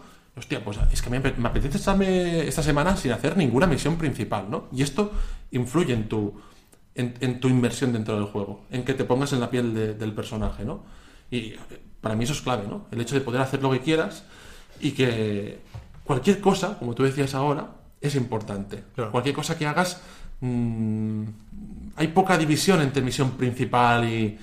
Estás viviendo el mundo ese, lo estás viviendo, estás dentro y, y todo forma parte. El gran acierto de Breath of the Wild, hemos hablado muchas veces, es que El Puy está empeorando, no sabe ya cómo el ponerse. gran acierto del Breath of the Wild es precisamente que te dejen ir a buscar a Ganon desde el principio. Sí, sí. Convierte todo en un entrenamiento para el final. Todo entra dentro de un proceso del héroe haciéndose fuerte para, para vencer al enemigo. Incluso, pues, preparándose una tortilla ahí en, en una sartén. ¿sabes? Todo está ahí. Momelet. Sí, me acuerdo en el Zelda tardé como 50 horas en coger un caballo. Yo iba andando a todos lados, siempre había... te lo- Yo nada, o sea, yo igual que tú. Siempre decir, estaba, sí, siempre había algo que hacer, siempre me entretenía con algo. Y quería ir a un sitio y me paraba en dos Sí, sí, sí. Y precisamente eh, al poco de, de jugar a la, a la demostración de Red Dead, estuve jugando con el Assassin's Creed. No- notas que están. Jarro de agua fría. o sea, no, bueno, o sea, es un gran. O sea, considero que es una gran producción. Pero está en otra. Se dedica. Es otra cosa. Es un juego diferente. Es que es un juego diferente. Que no tiene que ver, es otro un juego diferente. O sea, Sí, sí. siguen estando allí los iconitos. Has dicho, es otro nicho, es otro bicho. He dicho No, es un juego bicho. Ah, vale, diferente. pues es, un ritmo dif- es, es un ritmo diferente. Es que yo diría que el Red Dead Redemption será un juego pausado. Por lo que yo jugué, será un juego pausado. Será un juego de en plan. Eso iba a decir. Sin, sin intención. Pero que es lo que Pero queremos. tiene que serlo, tiene que serlo. A mí, a mí me, me gustó muy poco el tráiler de lanzamiento. Porque era todo el rato atracar los trenes, explosiones, disparos, Otro dash. Claro, no pero es un tráiler de lanzamiento, es lo que toca. Que lo entiendo, ¿eh? Pero, y, y- y estaría intranquilo si no hubiera habido esos otros vídeos del gameplay de ir a pescar, de ir ahí por las praderas con la calma, de los 200 animales y no sé qué. Pero que no va a ser normal este juego, ¿eh? Lo- Que, que yo me iba a poner no, malo. no de nos verdad. acordamos de cómo vivimos el Breath of the Wild. Aquí todos tenemos la Switch, si encendemos y vemos la aplicación de uso, todos pasamos, bueno, igual llegamos a las 200 horas todos, ¿no? Del Breath of the Wild. Por ahí, por ahí. Por ahí, Yo no llego, pero estoy ahí. ahí. Preparémonos para el Red Dead, ¿eh? Va a ser increíble. Va- que va a ser una cosa Que, que- de, que, a ver, que yo me he pillado una semana de vacaciones. de no vernos. O sea, sí, sí, sí. la semana, eso se supone que será el viernes, la siguiente semana me la he cogido entera. Y además coincide con el Que me voy a poner malo, que me voy a poner malo. Yo me tengo que ir a. Yo voy a ir a. Este año a- tengo la suerte de poder ir a la BlizzCon. Pero el lado negativo Suerte. es no poder, no poder ir a jugar a, a Red Dead, ¿no? Pero bueno. ¿Cuándo es la BlizzCon? Del, del, 2 a, del 2 al 4 de noviembre. Nah, te lo pasas antes, Herrera. Ostras, tampoco. en Cinco cuatro- días, cuatro- cinco- cinco días. días, hombre, sí. Pero que no, pero muy mal. Yo no quiero pasármelo. No, no, yo iré con, me lo tomaré con calma. El endgame, luego ya hace- vas a pescar. No, no, no, no, no, no. No, pero- pero es que habrá que- es un- Yo ahí- es lo que decía, esto- es ir lento, ¿eh? Claro, claro. Ya, ya, esto es lo que te iba a decir. Aquí, aquí hay como Yo dos tipos de personas también en la vida. Mira, O sea, a mí me flipan los mundos abiertos bien en Zelda. Hacer todas las mierdas que haya. Pero es que yo no quiero Sin nunca duda. que acabe. Pero, espera, lo que quiero decir es que a mí me pasa siempre en estos juegos que cuando acabo la historia principal, normalmente me cuesta mucho seguir A mí me jugando. pasa eso. O sea, es como, no, pero es que si sigue, hay más armadura, hay más no sé qué, en plan, pero, pero, pero ya para qué. Ya. Eh, Tiene que ser muy- tiene que las mecánicas estar muy bien, ser muy divertido o aportarte algo más como para encontrarle ese aliciente. Y entonces yo quiero hacer todo y dejar la última misión para la última cosa que haga. Ya. Joder, sí. Sí que es verdad. Joder, sí, sí, sí. Es verdad. No te da tiempo a ver. Ahora, ahora Es que no, tengo que- tiempo, no. Es que sería un desperdicio No, cogértelo vaya, en cuatro no, días y hacértelo a Para- fatiga para el de. diablo, a ver. el Sale en Switch, me parece. No, pero veré todo el ambiente ese y. Está guay, está va a guay. molar, va a molar. Pero- ser. Bueno, llévate, llévate una consola en la mochila, La vaya. consola en el avión, me llevo la, la Play 4. No, pero la enchufa en la habitación. Yo anda que no enchufa yo No consolas. se, no se puede hacer en eso. habitaciones no se de puede hacer eso con, con la Vita. Con la Vita te llevas la Vita y Remote juegas Play. Remote Play a la Como Play. juegues al Red Dead Redemption en Remote Play, voy a pegarte. A California. A California. Voy a estar allí a darte un meco. Sí, sí, pero ahora está pensando. God of War, ¿no? Un juego que tenemos un buen recuerdo. este Otro que ha año. salido malo. Pero fíjate una cosa este juego, A ver, ¿no? a ver. Cuando lo jugabas, lo de los coleccionables, ¡pua! Eh, eso no estaba. Eso para mí ha envejecido mal y eso que el juego es la hostia. ¿eh? Pero lo- los cuervos y esas cosas. Cuervo de Odín. No, no cuervos, no tan solamente cuervos. El hecho de que haya tres dragones enormes que tienes que matar. Uy, los dragones, ¿no? Aquí ¿Eh? somos muy fan de los dragones. Sois, ¿eh? sois muy fans, sois muy fans. Pero fijaros una Ten cosa. cuidado, ten cuidado. El concepto es, hay tres dragones. Ya. Tienes que matar a tres dragones. Es casi como un coleccionable muy guapo. Yo creo que esto no va a estar en el... Pero hay una diferencia muy tocha. Pero el primer que no lo sabes.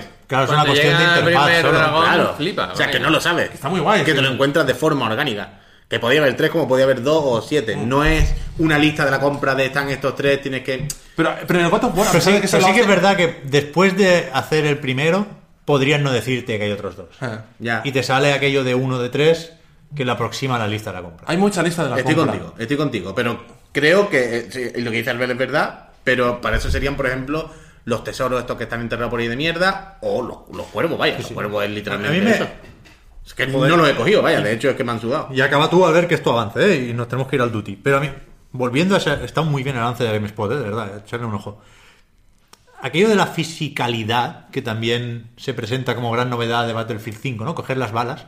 Se ve que en Red Dead es- está muy presente. Y contaba una anécdota este de Game- GameSpot, que dice que se encontró un personaje por ahí en el campo disparando a, pájaros, supongo, cazando, ¿no? Y decía, vamos a hacer un concurso de tiro. Y quien le dé antes o quien mate más pájaros, le tiene que dar al otro cinco pavos. Cinco dólares, no cinco pájaros. Eh, y el jugador perdió y tenía que darle dinero al otro, ¿no? Y dio por hecho que se descontaría, pon- pondría menos 5 en el indicador de dinero y, y que ya está, que aquello lo haría el juego por él. Y se fue. Y, y de repente escuchó al otro que decía, oye, ¿dónde está mi dinero? Y empezó a dispararle. Y, joder, se, se giró y se lo tuvo que matar porque se lo oyó, ¿no? Claro, tenía que ir ahí y darle al botón para sacarse el dinero de su bolsillo y dárselo. O sea que me gusta que el juego haga lo mínimo por nosotros. Y creo que Red Dead lo ese puede ser uno de los, de los grandes aciertos Y, y es un riesgo porque no automatizar algo como esto, a mucha gente le puede sentar mal en plan, hostia, ¿cómo eso no es automático? Pues que le den por culo. Yo qué sé, pues, pues que No. se. Pues está fantástico. Eh, Es que me van a insultar tanto pero que me voy a callar. lo- la- lo gracioso es que el juego lo contempla. Evidentemente es, es positivo para la experiencia del Claro. juego equivocarte en eso. O sea, es una anécdota que, te, que te genera. Hay dos palabras de la entrevista que, que- y de- no tan solo de la entrevista a Hauser, de- he leído en muchas entrevistas y él dice siempre dos, dos conceptos. Uno es cohesión, es un concepto que dice mucho que está en sus juegos, o sea que, que, que el mundo este te metas dentro porque es radical, es casi como, como real. ¿Sabéis esa cosa en plan, un Assassin's Creed no es real, no es real. Ya, además ahora le han puesto ataques especiales, pero De hecho, es literalmente virtual. Sí, literalmente virtual, exactamente.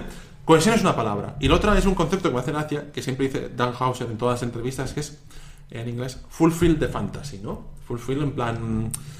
eh, colmar tu fantasía, ¿no? Como llenar tu fantasía. Eso es- yo pienso que eso es lo que quieren conseguir. Con- O sea, en el GTA V tú podías ir al psicólogo. Y eso era una misión, que era una chorrada, que ibas a hablar con el psicólogo, no pasaba nada, simplemente ibas... Pero cogíais el coche, ibas allí, lo aparcabas delante de la, del despacho del psicólogo y veías una pequeña cinemática. Eso es fulfill de fantasy. Realmente es, es una cosa que, que hace que el mundo pff, cobre una presencia brutal. Sobre eso yo creo que es pronto ahora para hablar de esto, a ver, pero bueno, estáis invitadísimos todos a la semana que viene y a los programas de Red Dead, ¿eh? pero aprovecho para preguntarlo ahora, aunque lo suyo sería esperar al juego final. Para mí, lo, lo- lo- lo menos fino de Red Dead era el humor, que era muy de la vieja Rockstar, era muy bruto. El, Uy, sí, el enterrador. el que desenterraba cadáveres, el de las pócimas. Wes Dickinson, sí, sí. Era un Los humor un locos poco. de GT, los Sí. locos de Rockstar. Era un vaya. humor viejo que luego ya en GTA V se refinó. Y recuerdo que en el podcast hablamos mucho de esto, ¿no? De que había menos bromas en GTA V, pero que el humor estaba ahí. Y, y- y lo que hacía GTA V era aprovechar ese humor y darle una utilidad en forma de sarcasmo y de crítica, ¿no? Y de los locos no eran personajes totalmente exagerados, estaban un poco exagerados, pero eran creíbles porque representaban o criticaban conductas de la sociedad, los obsesionados con los famosos, cosas así, ¿no? Eh, ¿Hay menos humor de este basto en Red Dead Redemption 2 en lo que viste? Yo, yo por lo que intuyo, creo que va a estar mejor trabajado el tema del humor. Y además, más que por porque hayan secundarios como aquellos que realmente el, el curandero ese de las pócimas y el, y el hombre enterrador aquel que... que- que- Era como el Gollum. Sí, sí, sí, que era Red como el Dead, Gollum. Era horrible. Era penoso, ¿eh? Yo pienso que en este caso el, el protagonista... eh, pf, he visto muy poco del juego. La gente que lo estará jugando ahora pues lo podrá lo podremos decir todos mejor Sí, la sí, semana sí, que sí. viene, ¿no? Pero me da la sensación que ese protagonista ha- han buscado ese personaje para para potenciar un poco eso. A pesar de que parece que va a ser un tío bastante serio. ¿sabes? Parece que va a ser un tío que no va a ser como el Trevor o el Michael o ahí el... Pero yo pienso que va a ser más interesante. Al hecho de que haya más interacción con los personajes. Lo de la banda tiene muy buena pinta. Eso de la banda, de relacionarte con esa gente y, y que haya como rencillas y veas reflejado pues cosas de, que pasan en todos lados, ¿no? En un videojuego, ¿no? La relación entre las personas. Yo pienso que van, van a ser conscientes de, de trabajar mejor el, el ahí. No, no pude ver. Yo creo que tiene que ser un juego serio. El otro día... Será serio. Y, y- y de verdad ya paro, ¿eh? Nos hacía una pregunta, no sé si por Twitter o en un responde, Javier, o no, no- no sé. Eh, Pero me hicieron pensar en, en los GOTY, o en los Game Awards, o... Creo que la pregunta era, ¿quién creéis que va a ganar el premio a Mejor Juego del Año y quién os gustaría que lo ganara? ¿no? ah, sí, sí. Y, y- y yo pensé, evidentemente, la primera parte de la respuesta es, va a ganar Red Dead Redemption 2 en la mayoría de sitios, y- empezando por los Game Awards. Y, Ya verás los sitios donde gana el Assassin. Es que va a ser increíble. Justo ahí voy. Uy. O sea, y, yo no sé quién quiero que gane. Necesito primero jugar a Red Dead. Ojalá quiera que gane Red Dead. Pero, pero sé que, con todo el respeto, ¿eh? no, no, aquí a especialitos no nos, no nos gana nadie. Pero pensé en la figura del notas. Va, cuando, se, cuando se vota al juego del año siempre hay el notas. Y va a haber más de uno y más de dos, un notas que diga, Assassin's Creed Odyssey es el mejor juego del año, que ole por ti si te ha gustado más, ¿eh? No, no necesariamente tiene que ser, y lo dije la semana pasada, mejor Red Dead que Assassin's Creed Odyssey. Pero le van a buscar las cosquillas, creo yo, a Red Dead por... eh, se toma demasiado en serio. En cambio, Assassin's Creed Odyssey es el juego que nos recuerda que los juegos tienen que ser divertidos. Me da terror ese momento. El, el leer eso, encontrarme con eso, porque creo que lo único en lo que puede fallar Red Dead Redemption 2 es en no tomarse en serio. ¿Sabes? No sé si me explico. No sé si es un miedo compartido, si soy solo yo, pero... Es, es algo que cada vez se ve más en los guiones de Rockstar, ¿no? Por eso, por eso, por eso. Si os fijáis, los primeros juegos de Rockstar, eh, en algunas ocasiones, algunos guiones tenían momentos sonrojantes en el mal sentido. Sí, se, sí, bas- sí. se basaban demasiado en las películas, eran como demasiado homenajes a Reservoir Dogs. era- Cuando estaban empezando a, a coger el tono, se quería parecer mucho al cine, este más así como gamberro y tal, y la actitud está más, más, más criminal, ¿no? Pero si os fijáis, los últimos juegos de, de Rockstar, desde desde el GTA 4, yo diría que desde el GTA 4, esta empresa ha ido un poco alejándose de ese concepto, queremos ser como las películas y queremos hacer que el videojuego tenga su propia identidad. Y de hecho, hay una cosa interesante que yo estuve viendo mientras jugaba y todo eso, que es que el juego más que basarse en películas, ahora responderé lo que preguntabas, ¿eh? se basa más en, en libros. Eso en, lo dijo él en la... libros, además. en literatura. En literatura desde Des- la época. Del siglo XIX, ¿no? Para encontrar qué temas se preocupaban a la gente. Los. Em, yo pienso, yo pienso que eh, el juego se va a tomar en serio y puede haber alguien que tenga ese discurso y que en el, en el proceso de tomarse en serio, a lo mejor hay gente que no le siente bien. Sí, sí, sí. Al- el- el- o sea, hay películas, está mal que pongo el ejemplo de película, ¿no? Pero em, hemos encontrado juegos que se han tomado muy en serio. De las Guardian es un juego que se toma en serio. Es un juego que se toma en serio y hay gente que no le ha gustado, ¿sabes? Porque lleva su premisa hasta la última consecuencia, ¿no? En plan, eh, la relación entre este chico y tal, a veces hay elementos que no son lo mejor jugable, pero es que es- quiero potenciar esto. Y en este caso lo vamos a ver, ¿no? Es- eso de, de... Pero es que es importante, hay que hacerlo. Alguien tiene que hacerlo. Y ahora mismo, a una semana del lanzamiento, igualmente, yo creo que lo mejor que podemos hacer es rebajar las expectativas. Sí, es la verdad Es lo mejor que podemos hacer, rebajar las expectativas, esperar a ver qué dicen las primeras reviews de la gente que la haya podido jugar.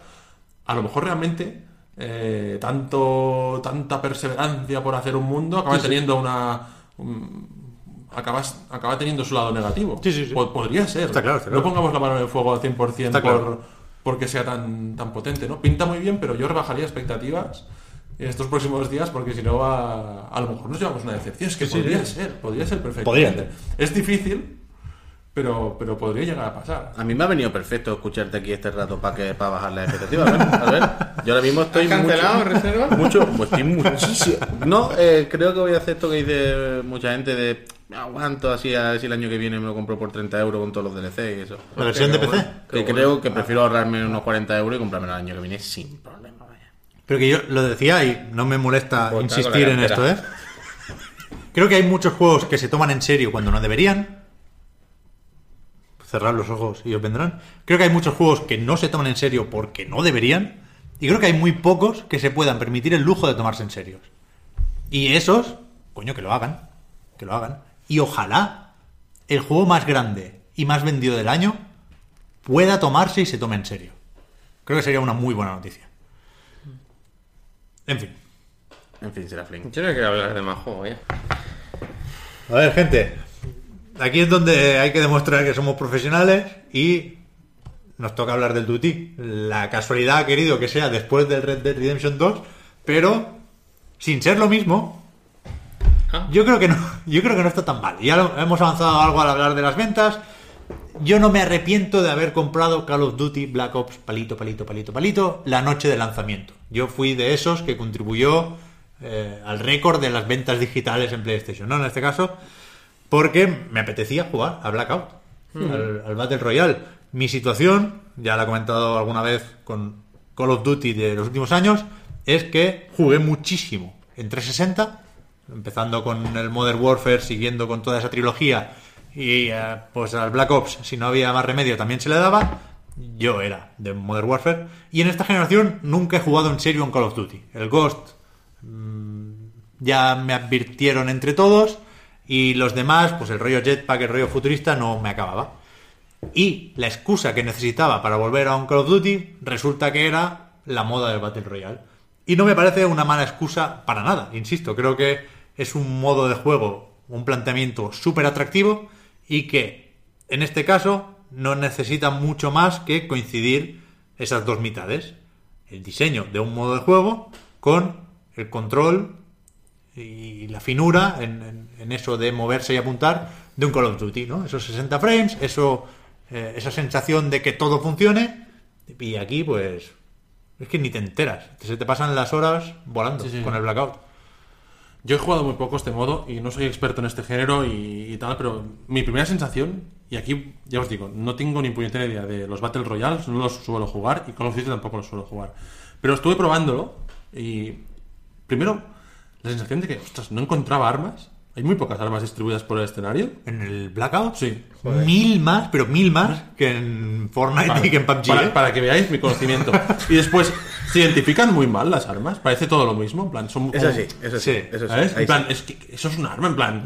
Parece una, un pack, un- no sé, no diferencio las cosas que me encuentro. En plan, vale. Lo, lo irás pillando, lo irás Eh. pillando. No, pero, pero lo que dices sí es es que a mí sí me pasa que no sé lo que decíamos, de no saber qué arma es mejor, cuál es peor, o tener que pegar un tiro al aire para saber si es una escopeta o un fusil o manual. O... Eso sí, sí es cierto. Pero bueno, antes de entrar tan en detalle, pues lo que tú dices, ¿no? Blackout. O sea, es que no hay más. Quiero decir, este mm, no es Black Ops 4, es Call of Duty Blackout. Sí, sí. Si quieres, dos puntos zombies. ¿Sabes? Yo creo que tiene sentido empezar por el Blackout, primero porque es la moda, segundo porque es la novedad, y tercero porque si te bajas el juego digital, aquello de dejar de empezar a jugar cuando llevas descargado, en este caso, 17 gigas, lo digo porque tengo los números frescos, antes de que vengan los 50 de después, eh, lo, lo primero que te deja jugar es el Blackout. Te bloquea el multijugador tradicional, es tocho esto. Y te bloquea los zombies. Primero el Blackout. Así que claramente es la prioridad, claramente es lo que Activision está empujando y creo que tiene sentido, porque ya digo, estaría hablando de una forma muy distinta si este Black Ops 4 no tuviera Blackout. No lo tuviera incluso de inicio, por eso decía lo de Battlefield, ¿eh? la promesa de Sería añadiremos el. Blackout más adelante, me hubiera dejado aquí un juego extremadamente cojo. Sería, Sí, sí, una, sí. sería una catástrofe. Yo sí, sí he notado, y yo soy el, el- el primero en que apoya siempre el quitar las campañas en los shooters. ¿eh? A mí, desde hace muchos años, me dan exactamente igual. Quitar la campaña o centrarlo todo en la campaña, pero no, que no sea algo Claro, bueno, accesorio. claro, claro, quiero decir, el Doom es lo puto Sí, máximo. sí. Pero en, en este caso de juego competitivo online es que Pero ya se me puede tener igual. todo, ¿por qué vamos a renunciar a tener calma, todo? calma. Espera, Aquí viene el girito. De algún modo, muy extraño, he echado en falta que haya una campaña o un algo, ya no por jugarla, sino porque le diera contexto. A, por ejemplo, el multijugador normal, a los mapas, a los personajes. El hecho de saber que están ahí sin más me resultaba raro. Era como. ¿Por qué hay unos muñecos con esta arma y tal? Y, y sé que vienen del, del, del 3, y sé que está el tutorial este que más o menos te explica y tal Tutorial Puy. que, que tiene que ser la risa. Lo, lo sé, lo sé, lo sé. Pero en ese momento, cuando te sa- no, no juegas el tutorial, porque a esta altura había jugado yo un tutorial de Call of Duty y lo que me faltaba. ¿Sabes? En plan, sí, claro. Notaba como. No sé, me parecía un poco random, en plan, bueno, claro, y, y- pero ¿por qué son estos personajes y por qué tal? Es una chorrada, ¿no? Pero es una, una sensación que tuve. Pero sí es verdad que me la suda que no haya campaña. Es- Esto de que han dicho que han promocionado tanto, lo sabéis vosotros, de que es como el greatest hits, ¿no? De Call of Duty. están- ¿Eso, ¿Eso mola o...? El greatest hit de los Black Ops. De los Black Ops, Claro, exacto. sí. Exactamente. Sí. yo creo que suma y que está lo suficientemente bien llevado para no ser un abuso, para no excluir a quien no lo conozca. Y, o sea, no creo que reste en ningún caso. O sea, creo que al que sea muy fan de los Black Ops, pues le sumará su puntito de nostalgia y de bla, bla, bla. Y al que no, no creo que. Creo que no resta en ningún caso. Que bueno, está ahí y ya. Y, por ejemplo, una cosa que hemos hablado mucho. Esto de que en el, en el mapa del, del Blackout estén incluidos como trozos de mapas, tal. Esto que en un principio puede sonar a refrito, a no te has currado el mapa, ya han metido otro mapa ya. Creo que no. Porque son trozos de mapas muy concretos. O sea, yo he pasado por partes de mapas a los que he jugado horas y horas y horas y horas y he tardado en darme cuenta. Y no porque estén mal hechos, sino porque no están exactamente igual, porque añaden cosas. Tú te tiras en Nuketown y en plan, sí, Nuketown, pero. A ver, No, no huele a refrito. No, Eh, no huele a que hayan copiado y pegado el mapa encima y ya. Y yo sin, sin haber jugado lo bastante a los últimos Black Ops como para saber detectar esto, sí me parece cutrón el mapa. No solo por gráficos, sino porque no... A lo mejor estoy condicionado, ¿eh? Y a lo mejor porque sé que es así, ya lo pienso. Pero sí lo veo hecho a trozos. Mucho más que cómo es la isla de PUBG. El ángel. Es que está, está bien el ángel, ¿eh? O sea, es un muy buen mapa el del PUBG, ¿eh? El mejor sitio. Y, aquí no... Porque aquí lo que le No le falta. veo ese- a- ese aquí lo punto. que sí noto que faltan son zonas concretas más grandes. Lo de la cohesión que decía Dan Hauser, David Bonderhart no está, Hombre, no está en ese equipo. Evidentemente, es que aquí pasamos de, de, de Claro, Nuke claro, Town claro, a una antena gigante, a una que- fábrica o, a- o al manicomio. Es que es Fortnite, el mapa es Fortnite. Sí, pero no creo que reste en este caso. En, en este mundo de fantasía de Call of Duty y tal, creo que es lo que toca. No, no, no creo. No, no es un problema en ningún caso para el modo, ¿eh? Ah, Ahí voy. Y lo que sí noto ahí que le faltaría para darle como más personalidad, más algo, es como una gran ciudad en el mapa. ¿Sabes? O sea, en el, en el- Coño, en el PUBG, en el PUBG no me gusta decir, en el Survivor, hablemos con propiedad.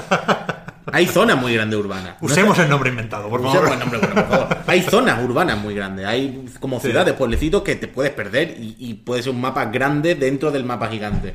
Aquí no. Aquí son sitios que son mucho más de paso. Vas de uno, vas del otro. Claro, po- po- pochinki, tío. Es que vamos al bar. Pues eso se pierde aquí un poco, es verdad. Es que es un mapa pequeñito. Y más pequeño, exactamente. Esto de que te puedas tirar prácticamente desde cualquier punto de un extremo y llegar al otro extremo. El helicóptero opcional, realmente. Te tira al principio y Todavía no tengo claro si me gusta. Es que es Radical Heights. En Radical Heights empezaba ya directamente tirado, empezaba en caída libre y aquí Sí, podían haber hecho lo mismo. Es lo mismo. Sí, sí. Mm, Uy, siempre hago una broma en mi casa, pero no voy a hacerla aquí con, con el traje este de mapache. Y sobre todo, a ver si Los carga el diablo estos trajes, ¿eh? Yo voy a dejar los elementos para la broma y a ver quién cae en qué broma hago yo. Cuando empieza como la sala de espera el lobby, de esto que te tiran el mapa, pero no ha empezado la partida, hay una movida que hacen a conciencia, por algún tipo de broma interna seguramente, que es que abres el traje de mapache, pero no abres el paracaídas, cae ¡blum! de golpe, ¡pimba! Yo hago una broma y siempre que digo esto es un homenaje a una persona. Y ya, a ver quién cae. Bueno. Y A ver quién cae. Guiño, guiño. Guiño, guiño. Y bueno, que no hemos desviado con las tonterías. Yo por lo menos me desvío muchísimo aquí con, con esto. Es que es difícil explicar el Blackout. O sea, es un Battle raro. Royale compacto, sólido, que funciona, que no... Complicado si eres nuevo, te diría yo. ¿Sí? Para mí sí, hay muchas cosas que no sabes de qué va la película. Pero es lo que, es lo que decía Ah, el, el el identificar lo- los gadgets, la- la- la- las ventajas pa- que la coge. primera vez que yo tiré el mono con las panderetas, A ver, no sabía dónde a ver, la- el perk de paranoia, yo lo he leído 70 veces en la descripción y yo ahora mismo sigo sin deciros qué hace. Creo, el paranoia, creo que... No me acuerdo, yo no lo sé. Escuchas un zumbido 8D cuando te están apuntando, antes de que te disparen. Ojalá que Pero sí que es verdad que el. Buenísimo, ¿no? el cajón desastre... Ah, ya sé lo que es eso, de dónde El viene. sentido arácnido. Es que había una ventaja que creo que era el Bl- Black Ops 3, que, que para mí estaba rota, que era eso, que cuando te apuntaban te salía como una señal amarilla, de alguien te ha visto, y eso Claro. estaba roto, te daban la Yo- vuelta y lo mataba. Yo creo que el- lo que se le puede criticar a, a este Blackout es que han querido meter demasiadas cosas, ¿no? Que ese Greatest Hits se les ha ido un poco, como le pasa siempre a Treyarch, por ahí. El querer meter perks como consumibles en vez de aprovechar para hacer algo con las rachas de bajas. Yo, por ejemplo, creo que era una buena oportunidad para premiar poco, para no frustrar a los demás, eh, al, al que al que mata mucho, ¿no? Al que no se esconde en un lavabo hasta que venga el último le pega el escopetazo de la victoria. Podrían haber hecho algo con las rachas, pequeñas ventajitas cuando matas un poquito, y han hecho esto de los consumibles, han hecho un cajón desastre en el R1 que no tiene ningún sentido. Que te- Lo mismo tirar un hacha que un mono. no, que... le han metido ahí de todo Sí, y más sí. que le van a meter, porque Bueno, espérate, espérate con la progresión. Ya, ya, ya. Pero, pero es un, un- creo que es un Battle Royale que va a gustar a todo el mundo. O sea, así como hay fans de PUBG, fans de Fortnite, creo que aquí se encuentran un poco incluso, ¿no? Eh, a mitad Sí, del camino. es- Estratégicamente, en el caso de PlayStation 4, es como recibir un, un semi-PUBG. ¿Sabes? Ya, que no tenían, ¿sabes? No, tienen- no se parecen, pero al mismo Sí, tiempo- no, no creo que le, totalmente. no creo que le echara de menos con el Fortnite, pero sí. Mm. Pero sí. A mí me gusta que, que lo veo muy rápido.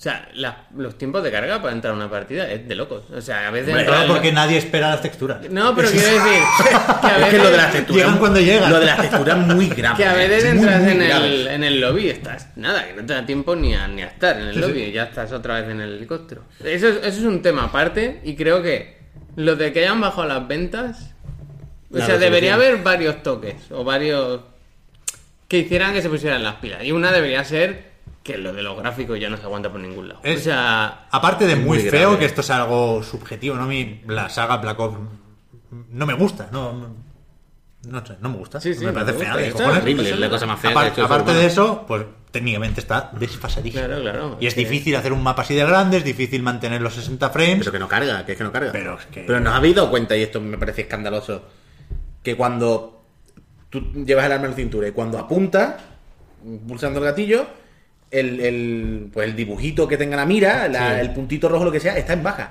Sí. Y tarda unos cuantos segundos en cargar. Y no ves, sí, sí. Entonces, claro, no ves el punto donde óptica- vas a apuntar, no está definido. Esto está reconocido como bugs. es Esto es- gravísimo. Han dicho que es lo primero que van a parchear. Hombre, pero es muy eh, grave. Sí, muy sí, loco, pero que ya pasaba en la beta. Ha pasado Ah, cuatro o cinco veces. Sí, sí. No, no, que pasa todo el rato. Que, Sí, sí. O sea, no es que a veces salga bien, es que todo el...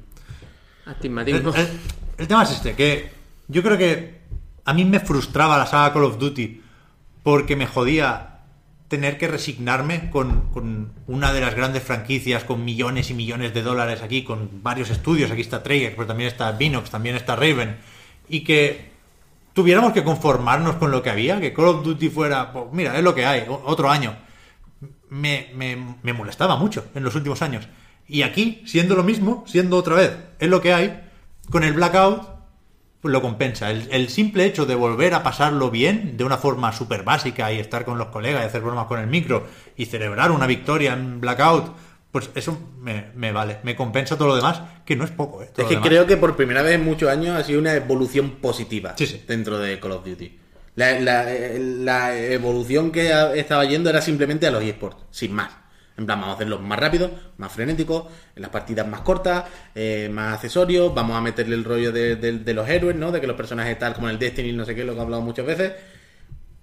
Y yo creo que eso era, bueno, a lo mejor iba para mejor para eSport y para un público determinado o para un mercado determinado, efectivamente, pero creo que en cuanto a lo que era el videojuego en sí, era un- algo que iba en detrimento. Sí, sí. Y creo que esto es lo que tú dices, le- le- por primera vez es un paso a- adelante, no hacia el lado, sino hacia adelante, Yo, yo- que es yo- necesario. A mí me da la y sensación. que le va muy bien, vaya. Me da la sensación que el hecho de que hayan quitado la, la campaña y la, más que sustitución, más que una sustitución por el blackout, es una liberación. Un poco. Pienso que, que- que no era como sincero el juego con sí mismo, eh, con las campañas. Las campañas últimamente se habían convertido en ese tutorial, en esa máquina de hacer trailers, ¿no? Pero realmente, cuando tienes toda tu comunidad, o la mayoría de tu comunidad, que lo que quieres es el multijugador y es el centro de la experiencia, eso era como algo que estaba desacoplado. Yo juego. sigo pidiendo la campaña de, de hora y media, dos horas, de, de una película. Y que sea la epilepsia. Pero, pero eso es lo que decía, no sé si lo he acabado de decir, ahora, ahora me lo confirmáis, pero que hay que, hay que, precisamente por lo del dinero y por lo de las ventas, porque van sobre seguro, hay que pedírselo todo a Activision. Y, y lo hizo eh, Electronic Arts con Respawn en Titanfall 2. Pero Titanfall 2 es un shooter que lo tiene todo. Y, y- y lo tenía sabiendo, creo yo, a alguien que se le iba a pegar. Y, y- me ha gustado leer en los foros, lo había dicho esto hace un rato, me, me- me- me ha gustado leer esta semana en los foros sobre Titanfall 2, otra vez, reivindicándolo. Por eso, pues lo típico que alguien decía, ¿cuál fue la última buena campaña en un shooter con multijugador? Decía, coño, Titanfall 2, no nos olvidemos. O sea, lo mínimo que se le puede pedir a Activision es que haga todo lo que hacía Titanfall 2 y además, que eso es mucho trabajo, pero es que tiene mucho dinero, mucha gente. Y además el Battle Royale. ¿Por qué no? Eso es totalmente. Porque es que, hablando de la campaña y de el sustitutivo, el sustituto de la campaña no es el Blackout, ¿eh? el sustituto de la campaña es el cuartel general de especialistas, que es un ñordo monumental. O sea, es un tutorial, tutorial con todas las letras, que te hace pasar por todas las clases, todos esos especialistas, para enseñarte cuáles son sus habilidades del R1, de la supercargada de L1 más R1 o LB más RB, y, y- y lo adorna con una historia que es increíblemente mala, de, de incredulidad con todas las letras, de ¿pero qué estáis haciendo? ¿Quién, ¿Quién con dinero ha pagado esto? ¿Qué está pasando aquí? Me apunté una frase, que no la llevo aquí, pero supongo que la recuerdo bien, que es porque tú estás como en una simulación, la historia es que, bueno, no, no me sabe mal decir que no terminé aquello porque estaba siendo una tortura, pero la historia era que alguien, una multimillonaria, estaba reuniendo a los especialistas para investigar o vengar la muerte de su hermana y entonces eh, en cada misión, es un entrenamiento de ese especialista, ves también la relación que tenía con, con- la muerta y su historia de orígenes. Un poco hay unas cinemáticas, hay dinero también, ¿eh? son cinemáticas que no son con el motor del juego, las típicas que te hace otro estudio que encargas, que son un poco como las de Overwatch, ¿no? De enseñar cómo nació ese especialista y por qué el Ajax tiene el escudo. Ni siquiera sé si el de Ajax es el del escudo, puede que sí. Eh, pero, pero que es todo muy mal, muy catastróficamente malo.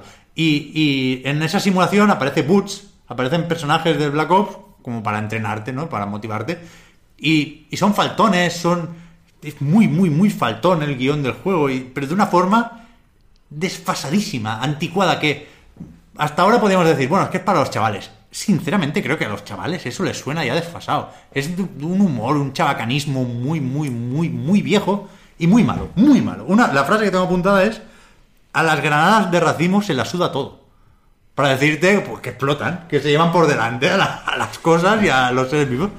El- las granadas de racimo se las suda todo. Y para mí eso resume un poco el cuartel general este, que es de verdad malísimo. Porque después del entrenamiento, de enseñarte a lanzar granadas, te ponen una partida con bots. Intenta ser un tutorial un poco de todo, que entiendo que si no has jugado nunca un Call of Duty te puede venir bien con uno, con dos especialistas, pero ir uno por uno tiene que ser una tortura china. Y es muy malo. Y, me niego a creer que Activision solo se puede permitir esto. Me niego, no, no puede ser. Sí, evidentemente se ve el acomodamiento, el ahórratelo porque ya sabemos que con el blackout y con los zombies poner eh, Call of Duty en la tapa, ya sabemos que vamos a ir tirando. Y después también me, me, me parece una pérdida el que el multijugador de Call of Duty, que es el nacimiento de un modelo de negocio y de un estilo de juego, sea el tercer pilar ahora ya. O sea, en este, el- creo que estaremos más o menos de acuerdo todos en que primero va Blackout, después va Zombies, por esa mezcla de interés, de calidad, de... ¿No? Si tuvieras que jugar en un orden, sería primero Blackout, segundo Zombies y tercero multijugador. Que se ha quedado muy atrás. O sea, se ha perdido. A mí me parece... Pero me- no, ¿no será que eh, Blackout es para las primeras semanas, las zombies para continuar y luego ya todo el resto del año el multi? Supongo que los comíos sí, estarán ahí. Quien, quien, quien no se hubiera bajado del barco ni siquiera con, yo qué sé, el duty. Que queda más- para los eSports solo el multi. Sí. Se, queda para eso. Pero que no. Tú miras una partida de eSport de Call of Duty y no apetece jugar a eso. No, Es que no me parece atractivo en ningún sentido, ni, ni como eSport. Más allá de lo aspiracional de me voy a hacer multimillonario y famoso con esto, ¿no? Pero, para, pero es que queda para eso. Es Pero- que es para lo que queda. jugando, yo no, no, no, no lo pasaba bien, no lo pasaba bien. Que no, que no, pero por nada, ni por los especialistas, ni por no poder equiparme una granada en la clase hasta llegar a nivel 42. que Me parece demencial, más información en el like y dislike. Eh, no sé, no- los mapas me parecen todos pasilleros, me parece que todo el juego es doblar la esquina y ser rápido en ese momento, da igual todo lo demás, no, no veo combate a, a media, larga distancia. Pero que no lo hay. Pero que simplemente desde hace. Pero esto no es ni siquiera de ahora. Ya, esto ya, es de ya. los últimos años. Por, por eso decía que yo llevaba un tiempo sin jugar. Porque es asqueroso. Porque tú te ves a la gente, a los pro gamers estos que juegan. Y simplemente es que van pollo- corriendo sin parar. Es en plan, no pares nunca. Es crank. Pollo, en la sangre. pollo sin cabeza de game. sí, sí. ve corriendo y evidentemente se premia la velocidad y tal y los reflejos, que es algo que hay que premiar en los shooters, Sí, evidentemente. Pero antes había otras cosas. Sie- Siempre ha sido rápido y directo con los Claro. Duty, eh, por supuesto, pero con, con cabeza. Claro, justamente. claro, y ya no. Ahora es un pollo sin cabeza corriendo por pasillos y a ver quién es el que dispara más rápido mientras salta para que a él no le den. Y, y eso está bien, evidentemente, pero no tiene tanto valor. Lo veo- No, no es lo mismo. Ese, ese- ese es lo fácil. Lo eso veo es lo fácil. Muy flojo. Al lado de los zombies y del blackout, que tampoco son la octava maravilla, ¿eh? En ningún No, caso. no, que, que los zombies hay uno con, con Romano en un circo, que es para verlo. Pero bueno, pero es una cosa. Pero otra vez- funciona. O sea, Exactamente. Hemos llegado a un punto en el que lo que tenemos que pedirle o exigirle a Call of Duty es que funcione y punto. Y creo que el multijugador ya no funciona. No. O, o- o pensado así no funciona. De hecho, te diré más. Sin ser yo muy de Black Ops, insisto, aquí hay una serie de mapas que se repescan, ¿no? De viejos.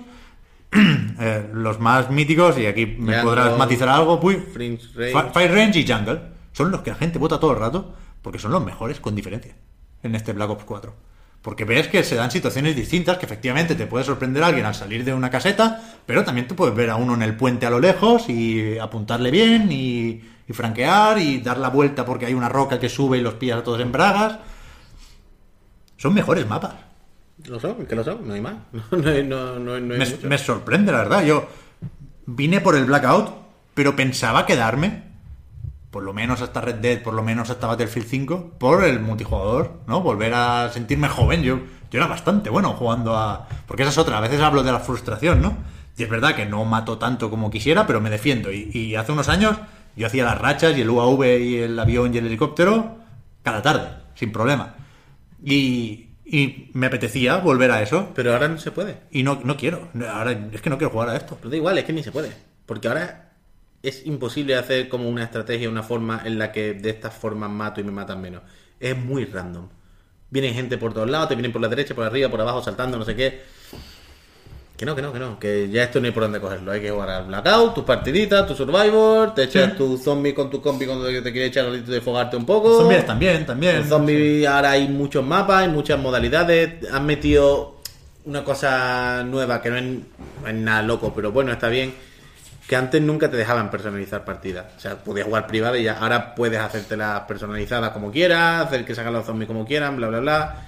Han metido muchísimo contenido como de, de- de hacerte como crearte las ventajas. Han cambiado un poco las mecánicas de los, de los tónicos, de las bebidas. Digamos que ahora tienes que hacerte tu clase. Y al principio es muy desconcertante. Yo todavía no tengo claro exacta, exactamente cómo va, porque hay que si te, tú, te haces la configuración de las bebidas que te vas a encontrar en el mapa, que si te haces la configuración de unos tónicos que te puedes fabricar tú y que llevas en la cruceta y que te dan power up, que si la arma con la que empiezas, que si la clase cuando te sacas la especial dando los dos gatillos. Hay una profundidad y una complejidad que antes no estaba. Y hay un- Creo hay que un- incluso hay un tutorial, sobra un pelín, pero, Pero es muy superficial el tutorial. Te- que no me parece mal. Que te da lo justo para que a partir de aquí investigues, que es una de las gracias de los zombies. Claro, claro. Y que no.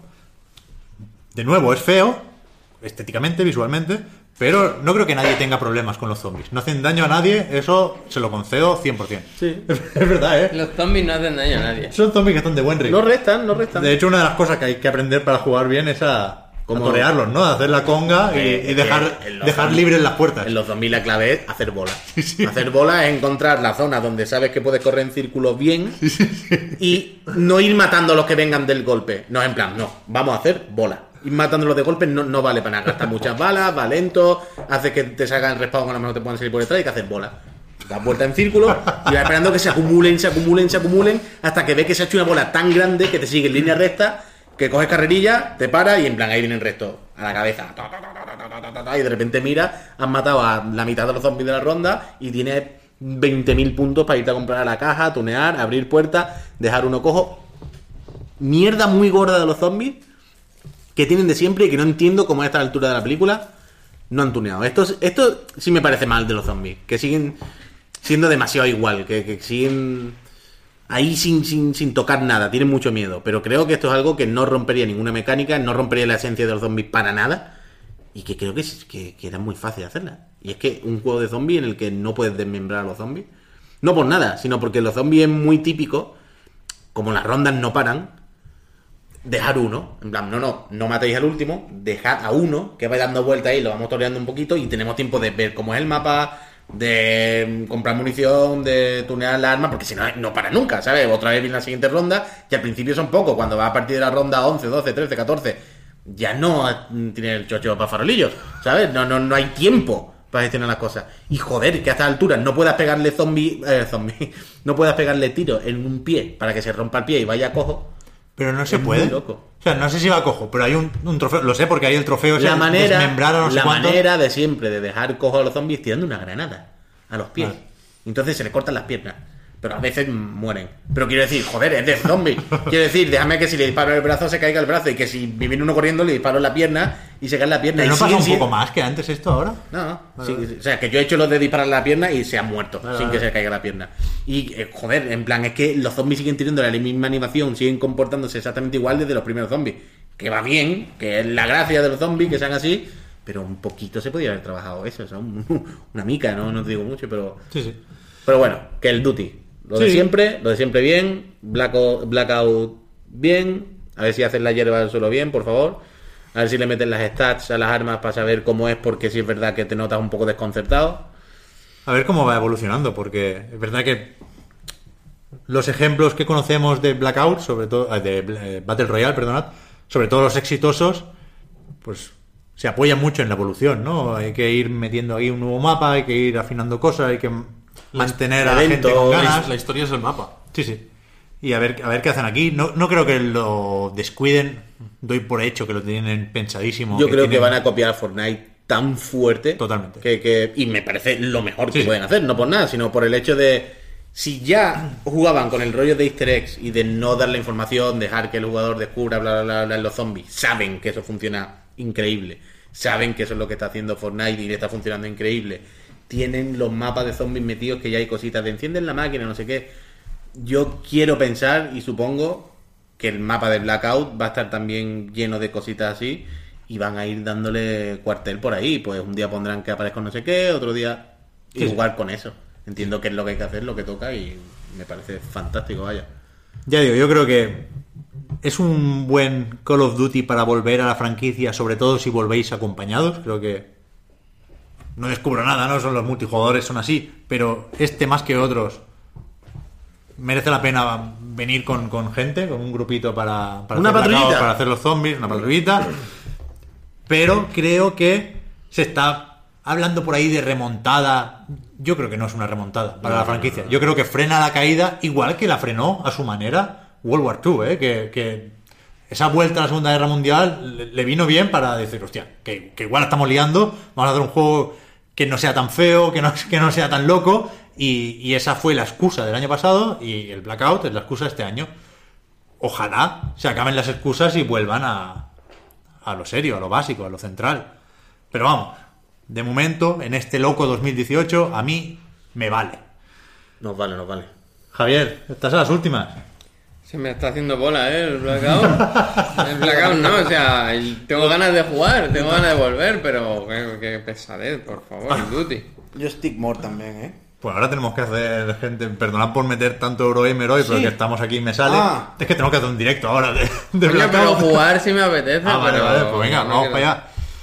Eh, nos hemos ido, gente. Estábamos. Siempre hacemos la misma broma, pero es que para que tengáis claro que siempre es verdad. Cuando ha llegado Albert, ha dicho yo a las 7 tendría que irme. Tranquilo, Albert, que va a ser corto, hora y media. Bueno, Son las ocho. Llevamos dos y pico, son las 8 y ya, ya nos vamos conociendo. Pero eso, lo, lo, Crunch, crunch. lo que sí tengo que hacer, muy a mi pesar, es saltarme las preguntitas y pasar directamente a la parte en la que recuerdo que tanto el podcast Reload como anightgames.com son proyectos que se mantienen gracias a vuestras generosas aportaciones en Patreon, patreon.com barra anightreload, también las aportaciones de, de gente que está por aquí, que está mirando el móvil, que ya, ya han cumplido, la verdad es que sí. encima que pagamos, vamos a estar... Y que para, para ellos y para los demás que nos ayudáis, tenemos ahora un ratito más de podcast, que es la prórroga. Al resto, pues nos escuchamos eh, la semana que viene. Gracias también por estar ahí y por ayudarnos a mejorar. Habrá que hablar esto con, con Fran, con Marta, con Víctor, a ver qué hacemos. No sé si deberíamos mover algún podcast para hablar de Red Dead cuando toque. Porque si grabamos el viernes habremos jugado muy poco. No tendremos ganas de grabar porque tendremos ganas de jugar. No sé si sería bueno grabar antes para quitarnos de encima Obradín y compañía y venir más pronto la semana que viene. No lo sé, no es vuestro problema, es el mío. Así que ya, ya lo veremos. Gracias, Albert, Puy y Sopes por haber estado aquí. Todo sea eso. A ti, hombre, no me sé ningún idioma como. Ah, ¿verdad? Pinchas. El chiche. El chiche. Y hasta la semana que viene, gente. Adiós. Chao.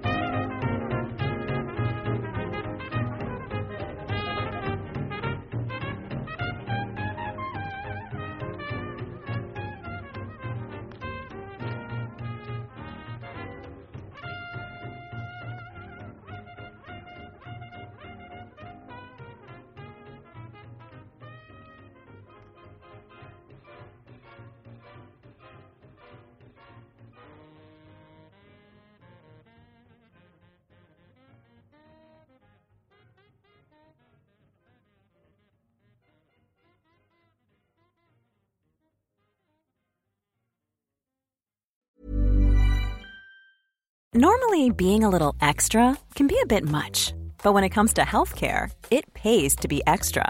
And United Healthcare makes it easy with Health Protector Guard fixed indemnity insurance plans. Underwritten by Golden Rule Insurance Company, they supplement your primary plan, helping you manage out of pocket costs without the usual requirements and restrictions like deductibles and enrollment periods. So when it comes to covering your medical bills, you can feel good about being a little extra. Visit uh1.com to find the Health Protector Guard plan for you.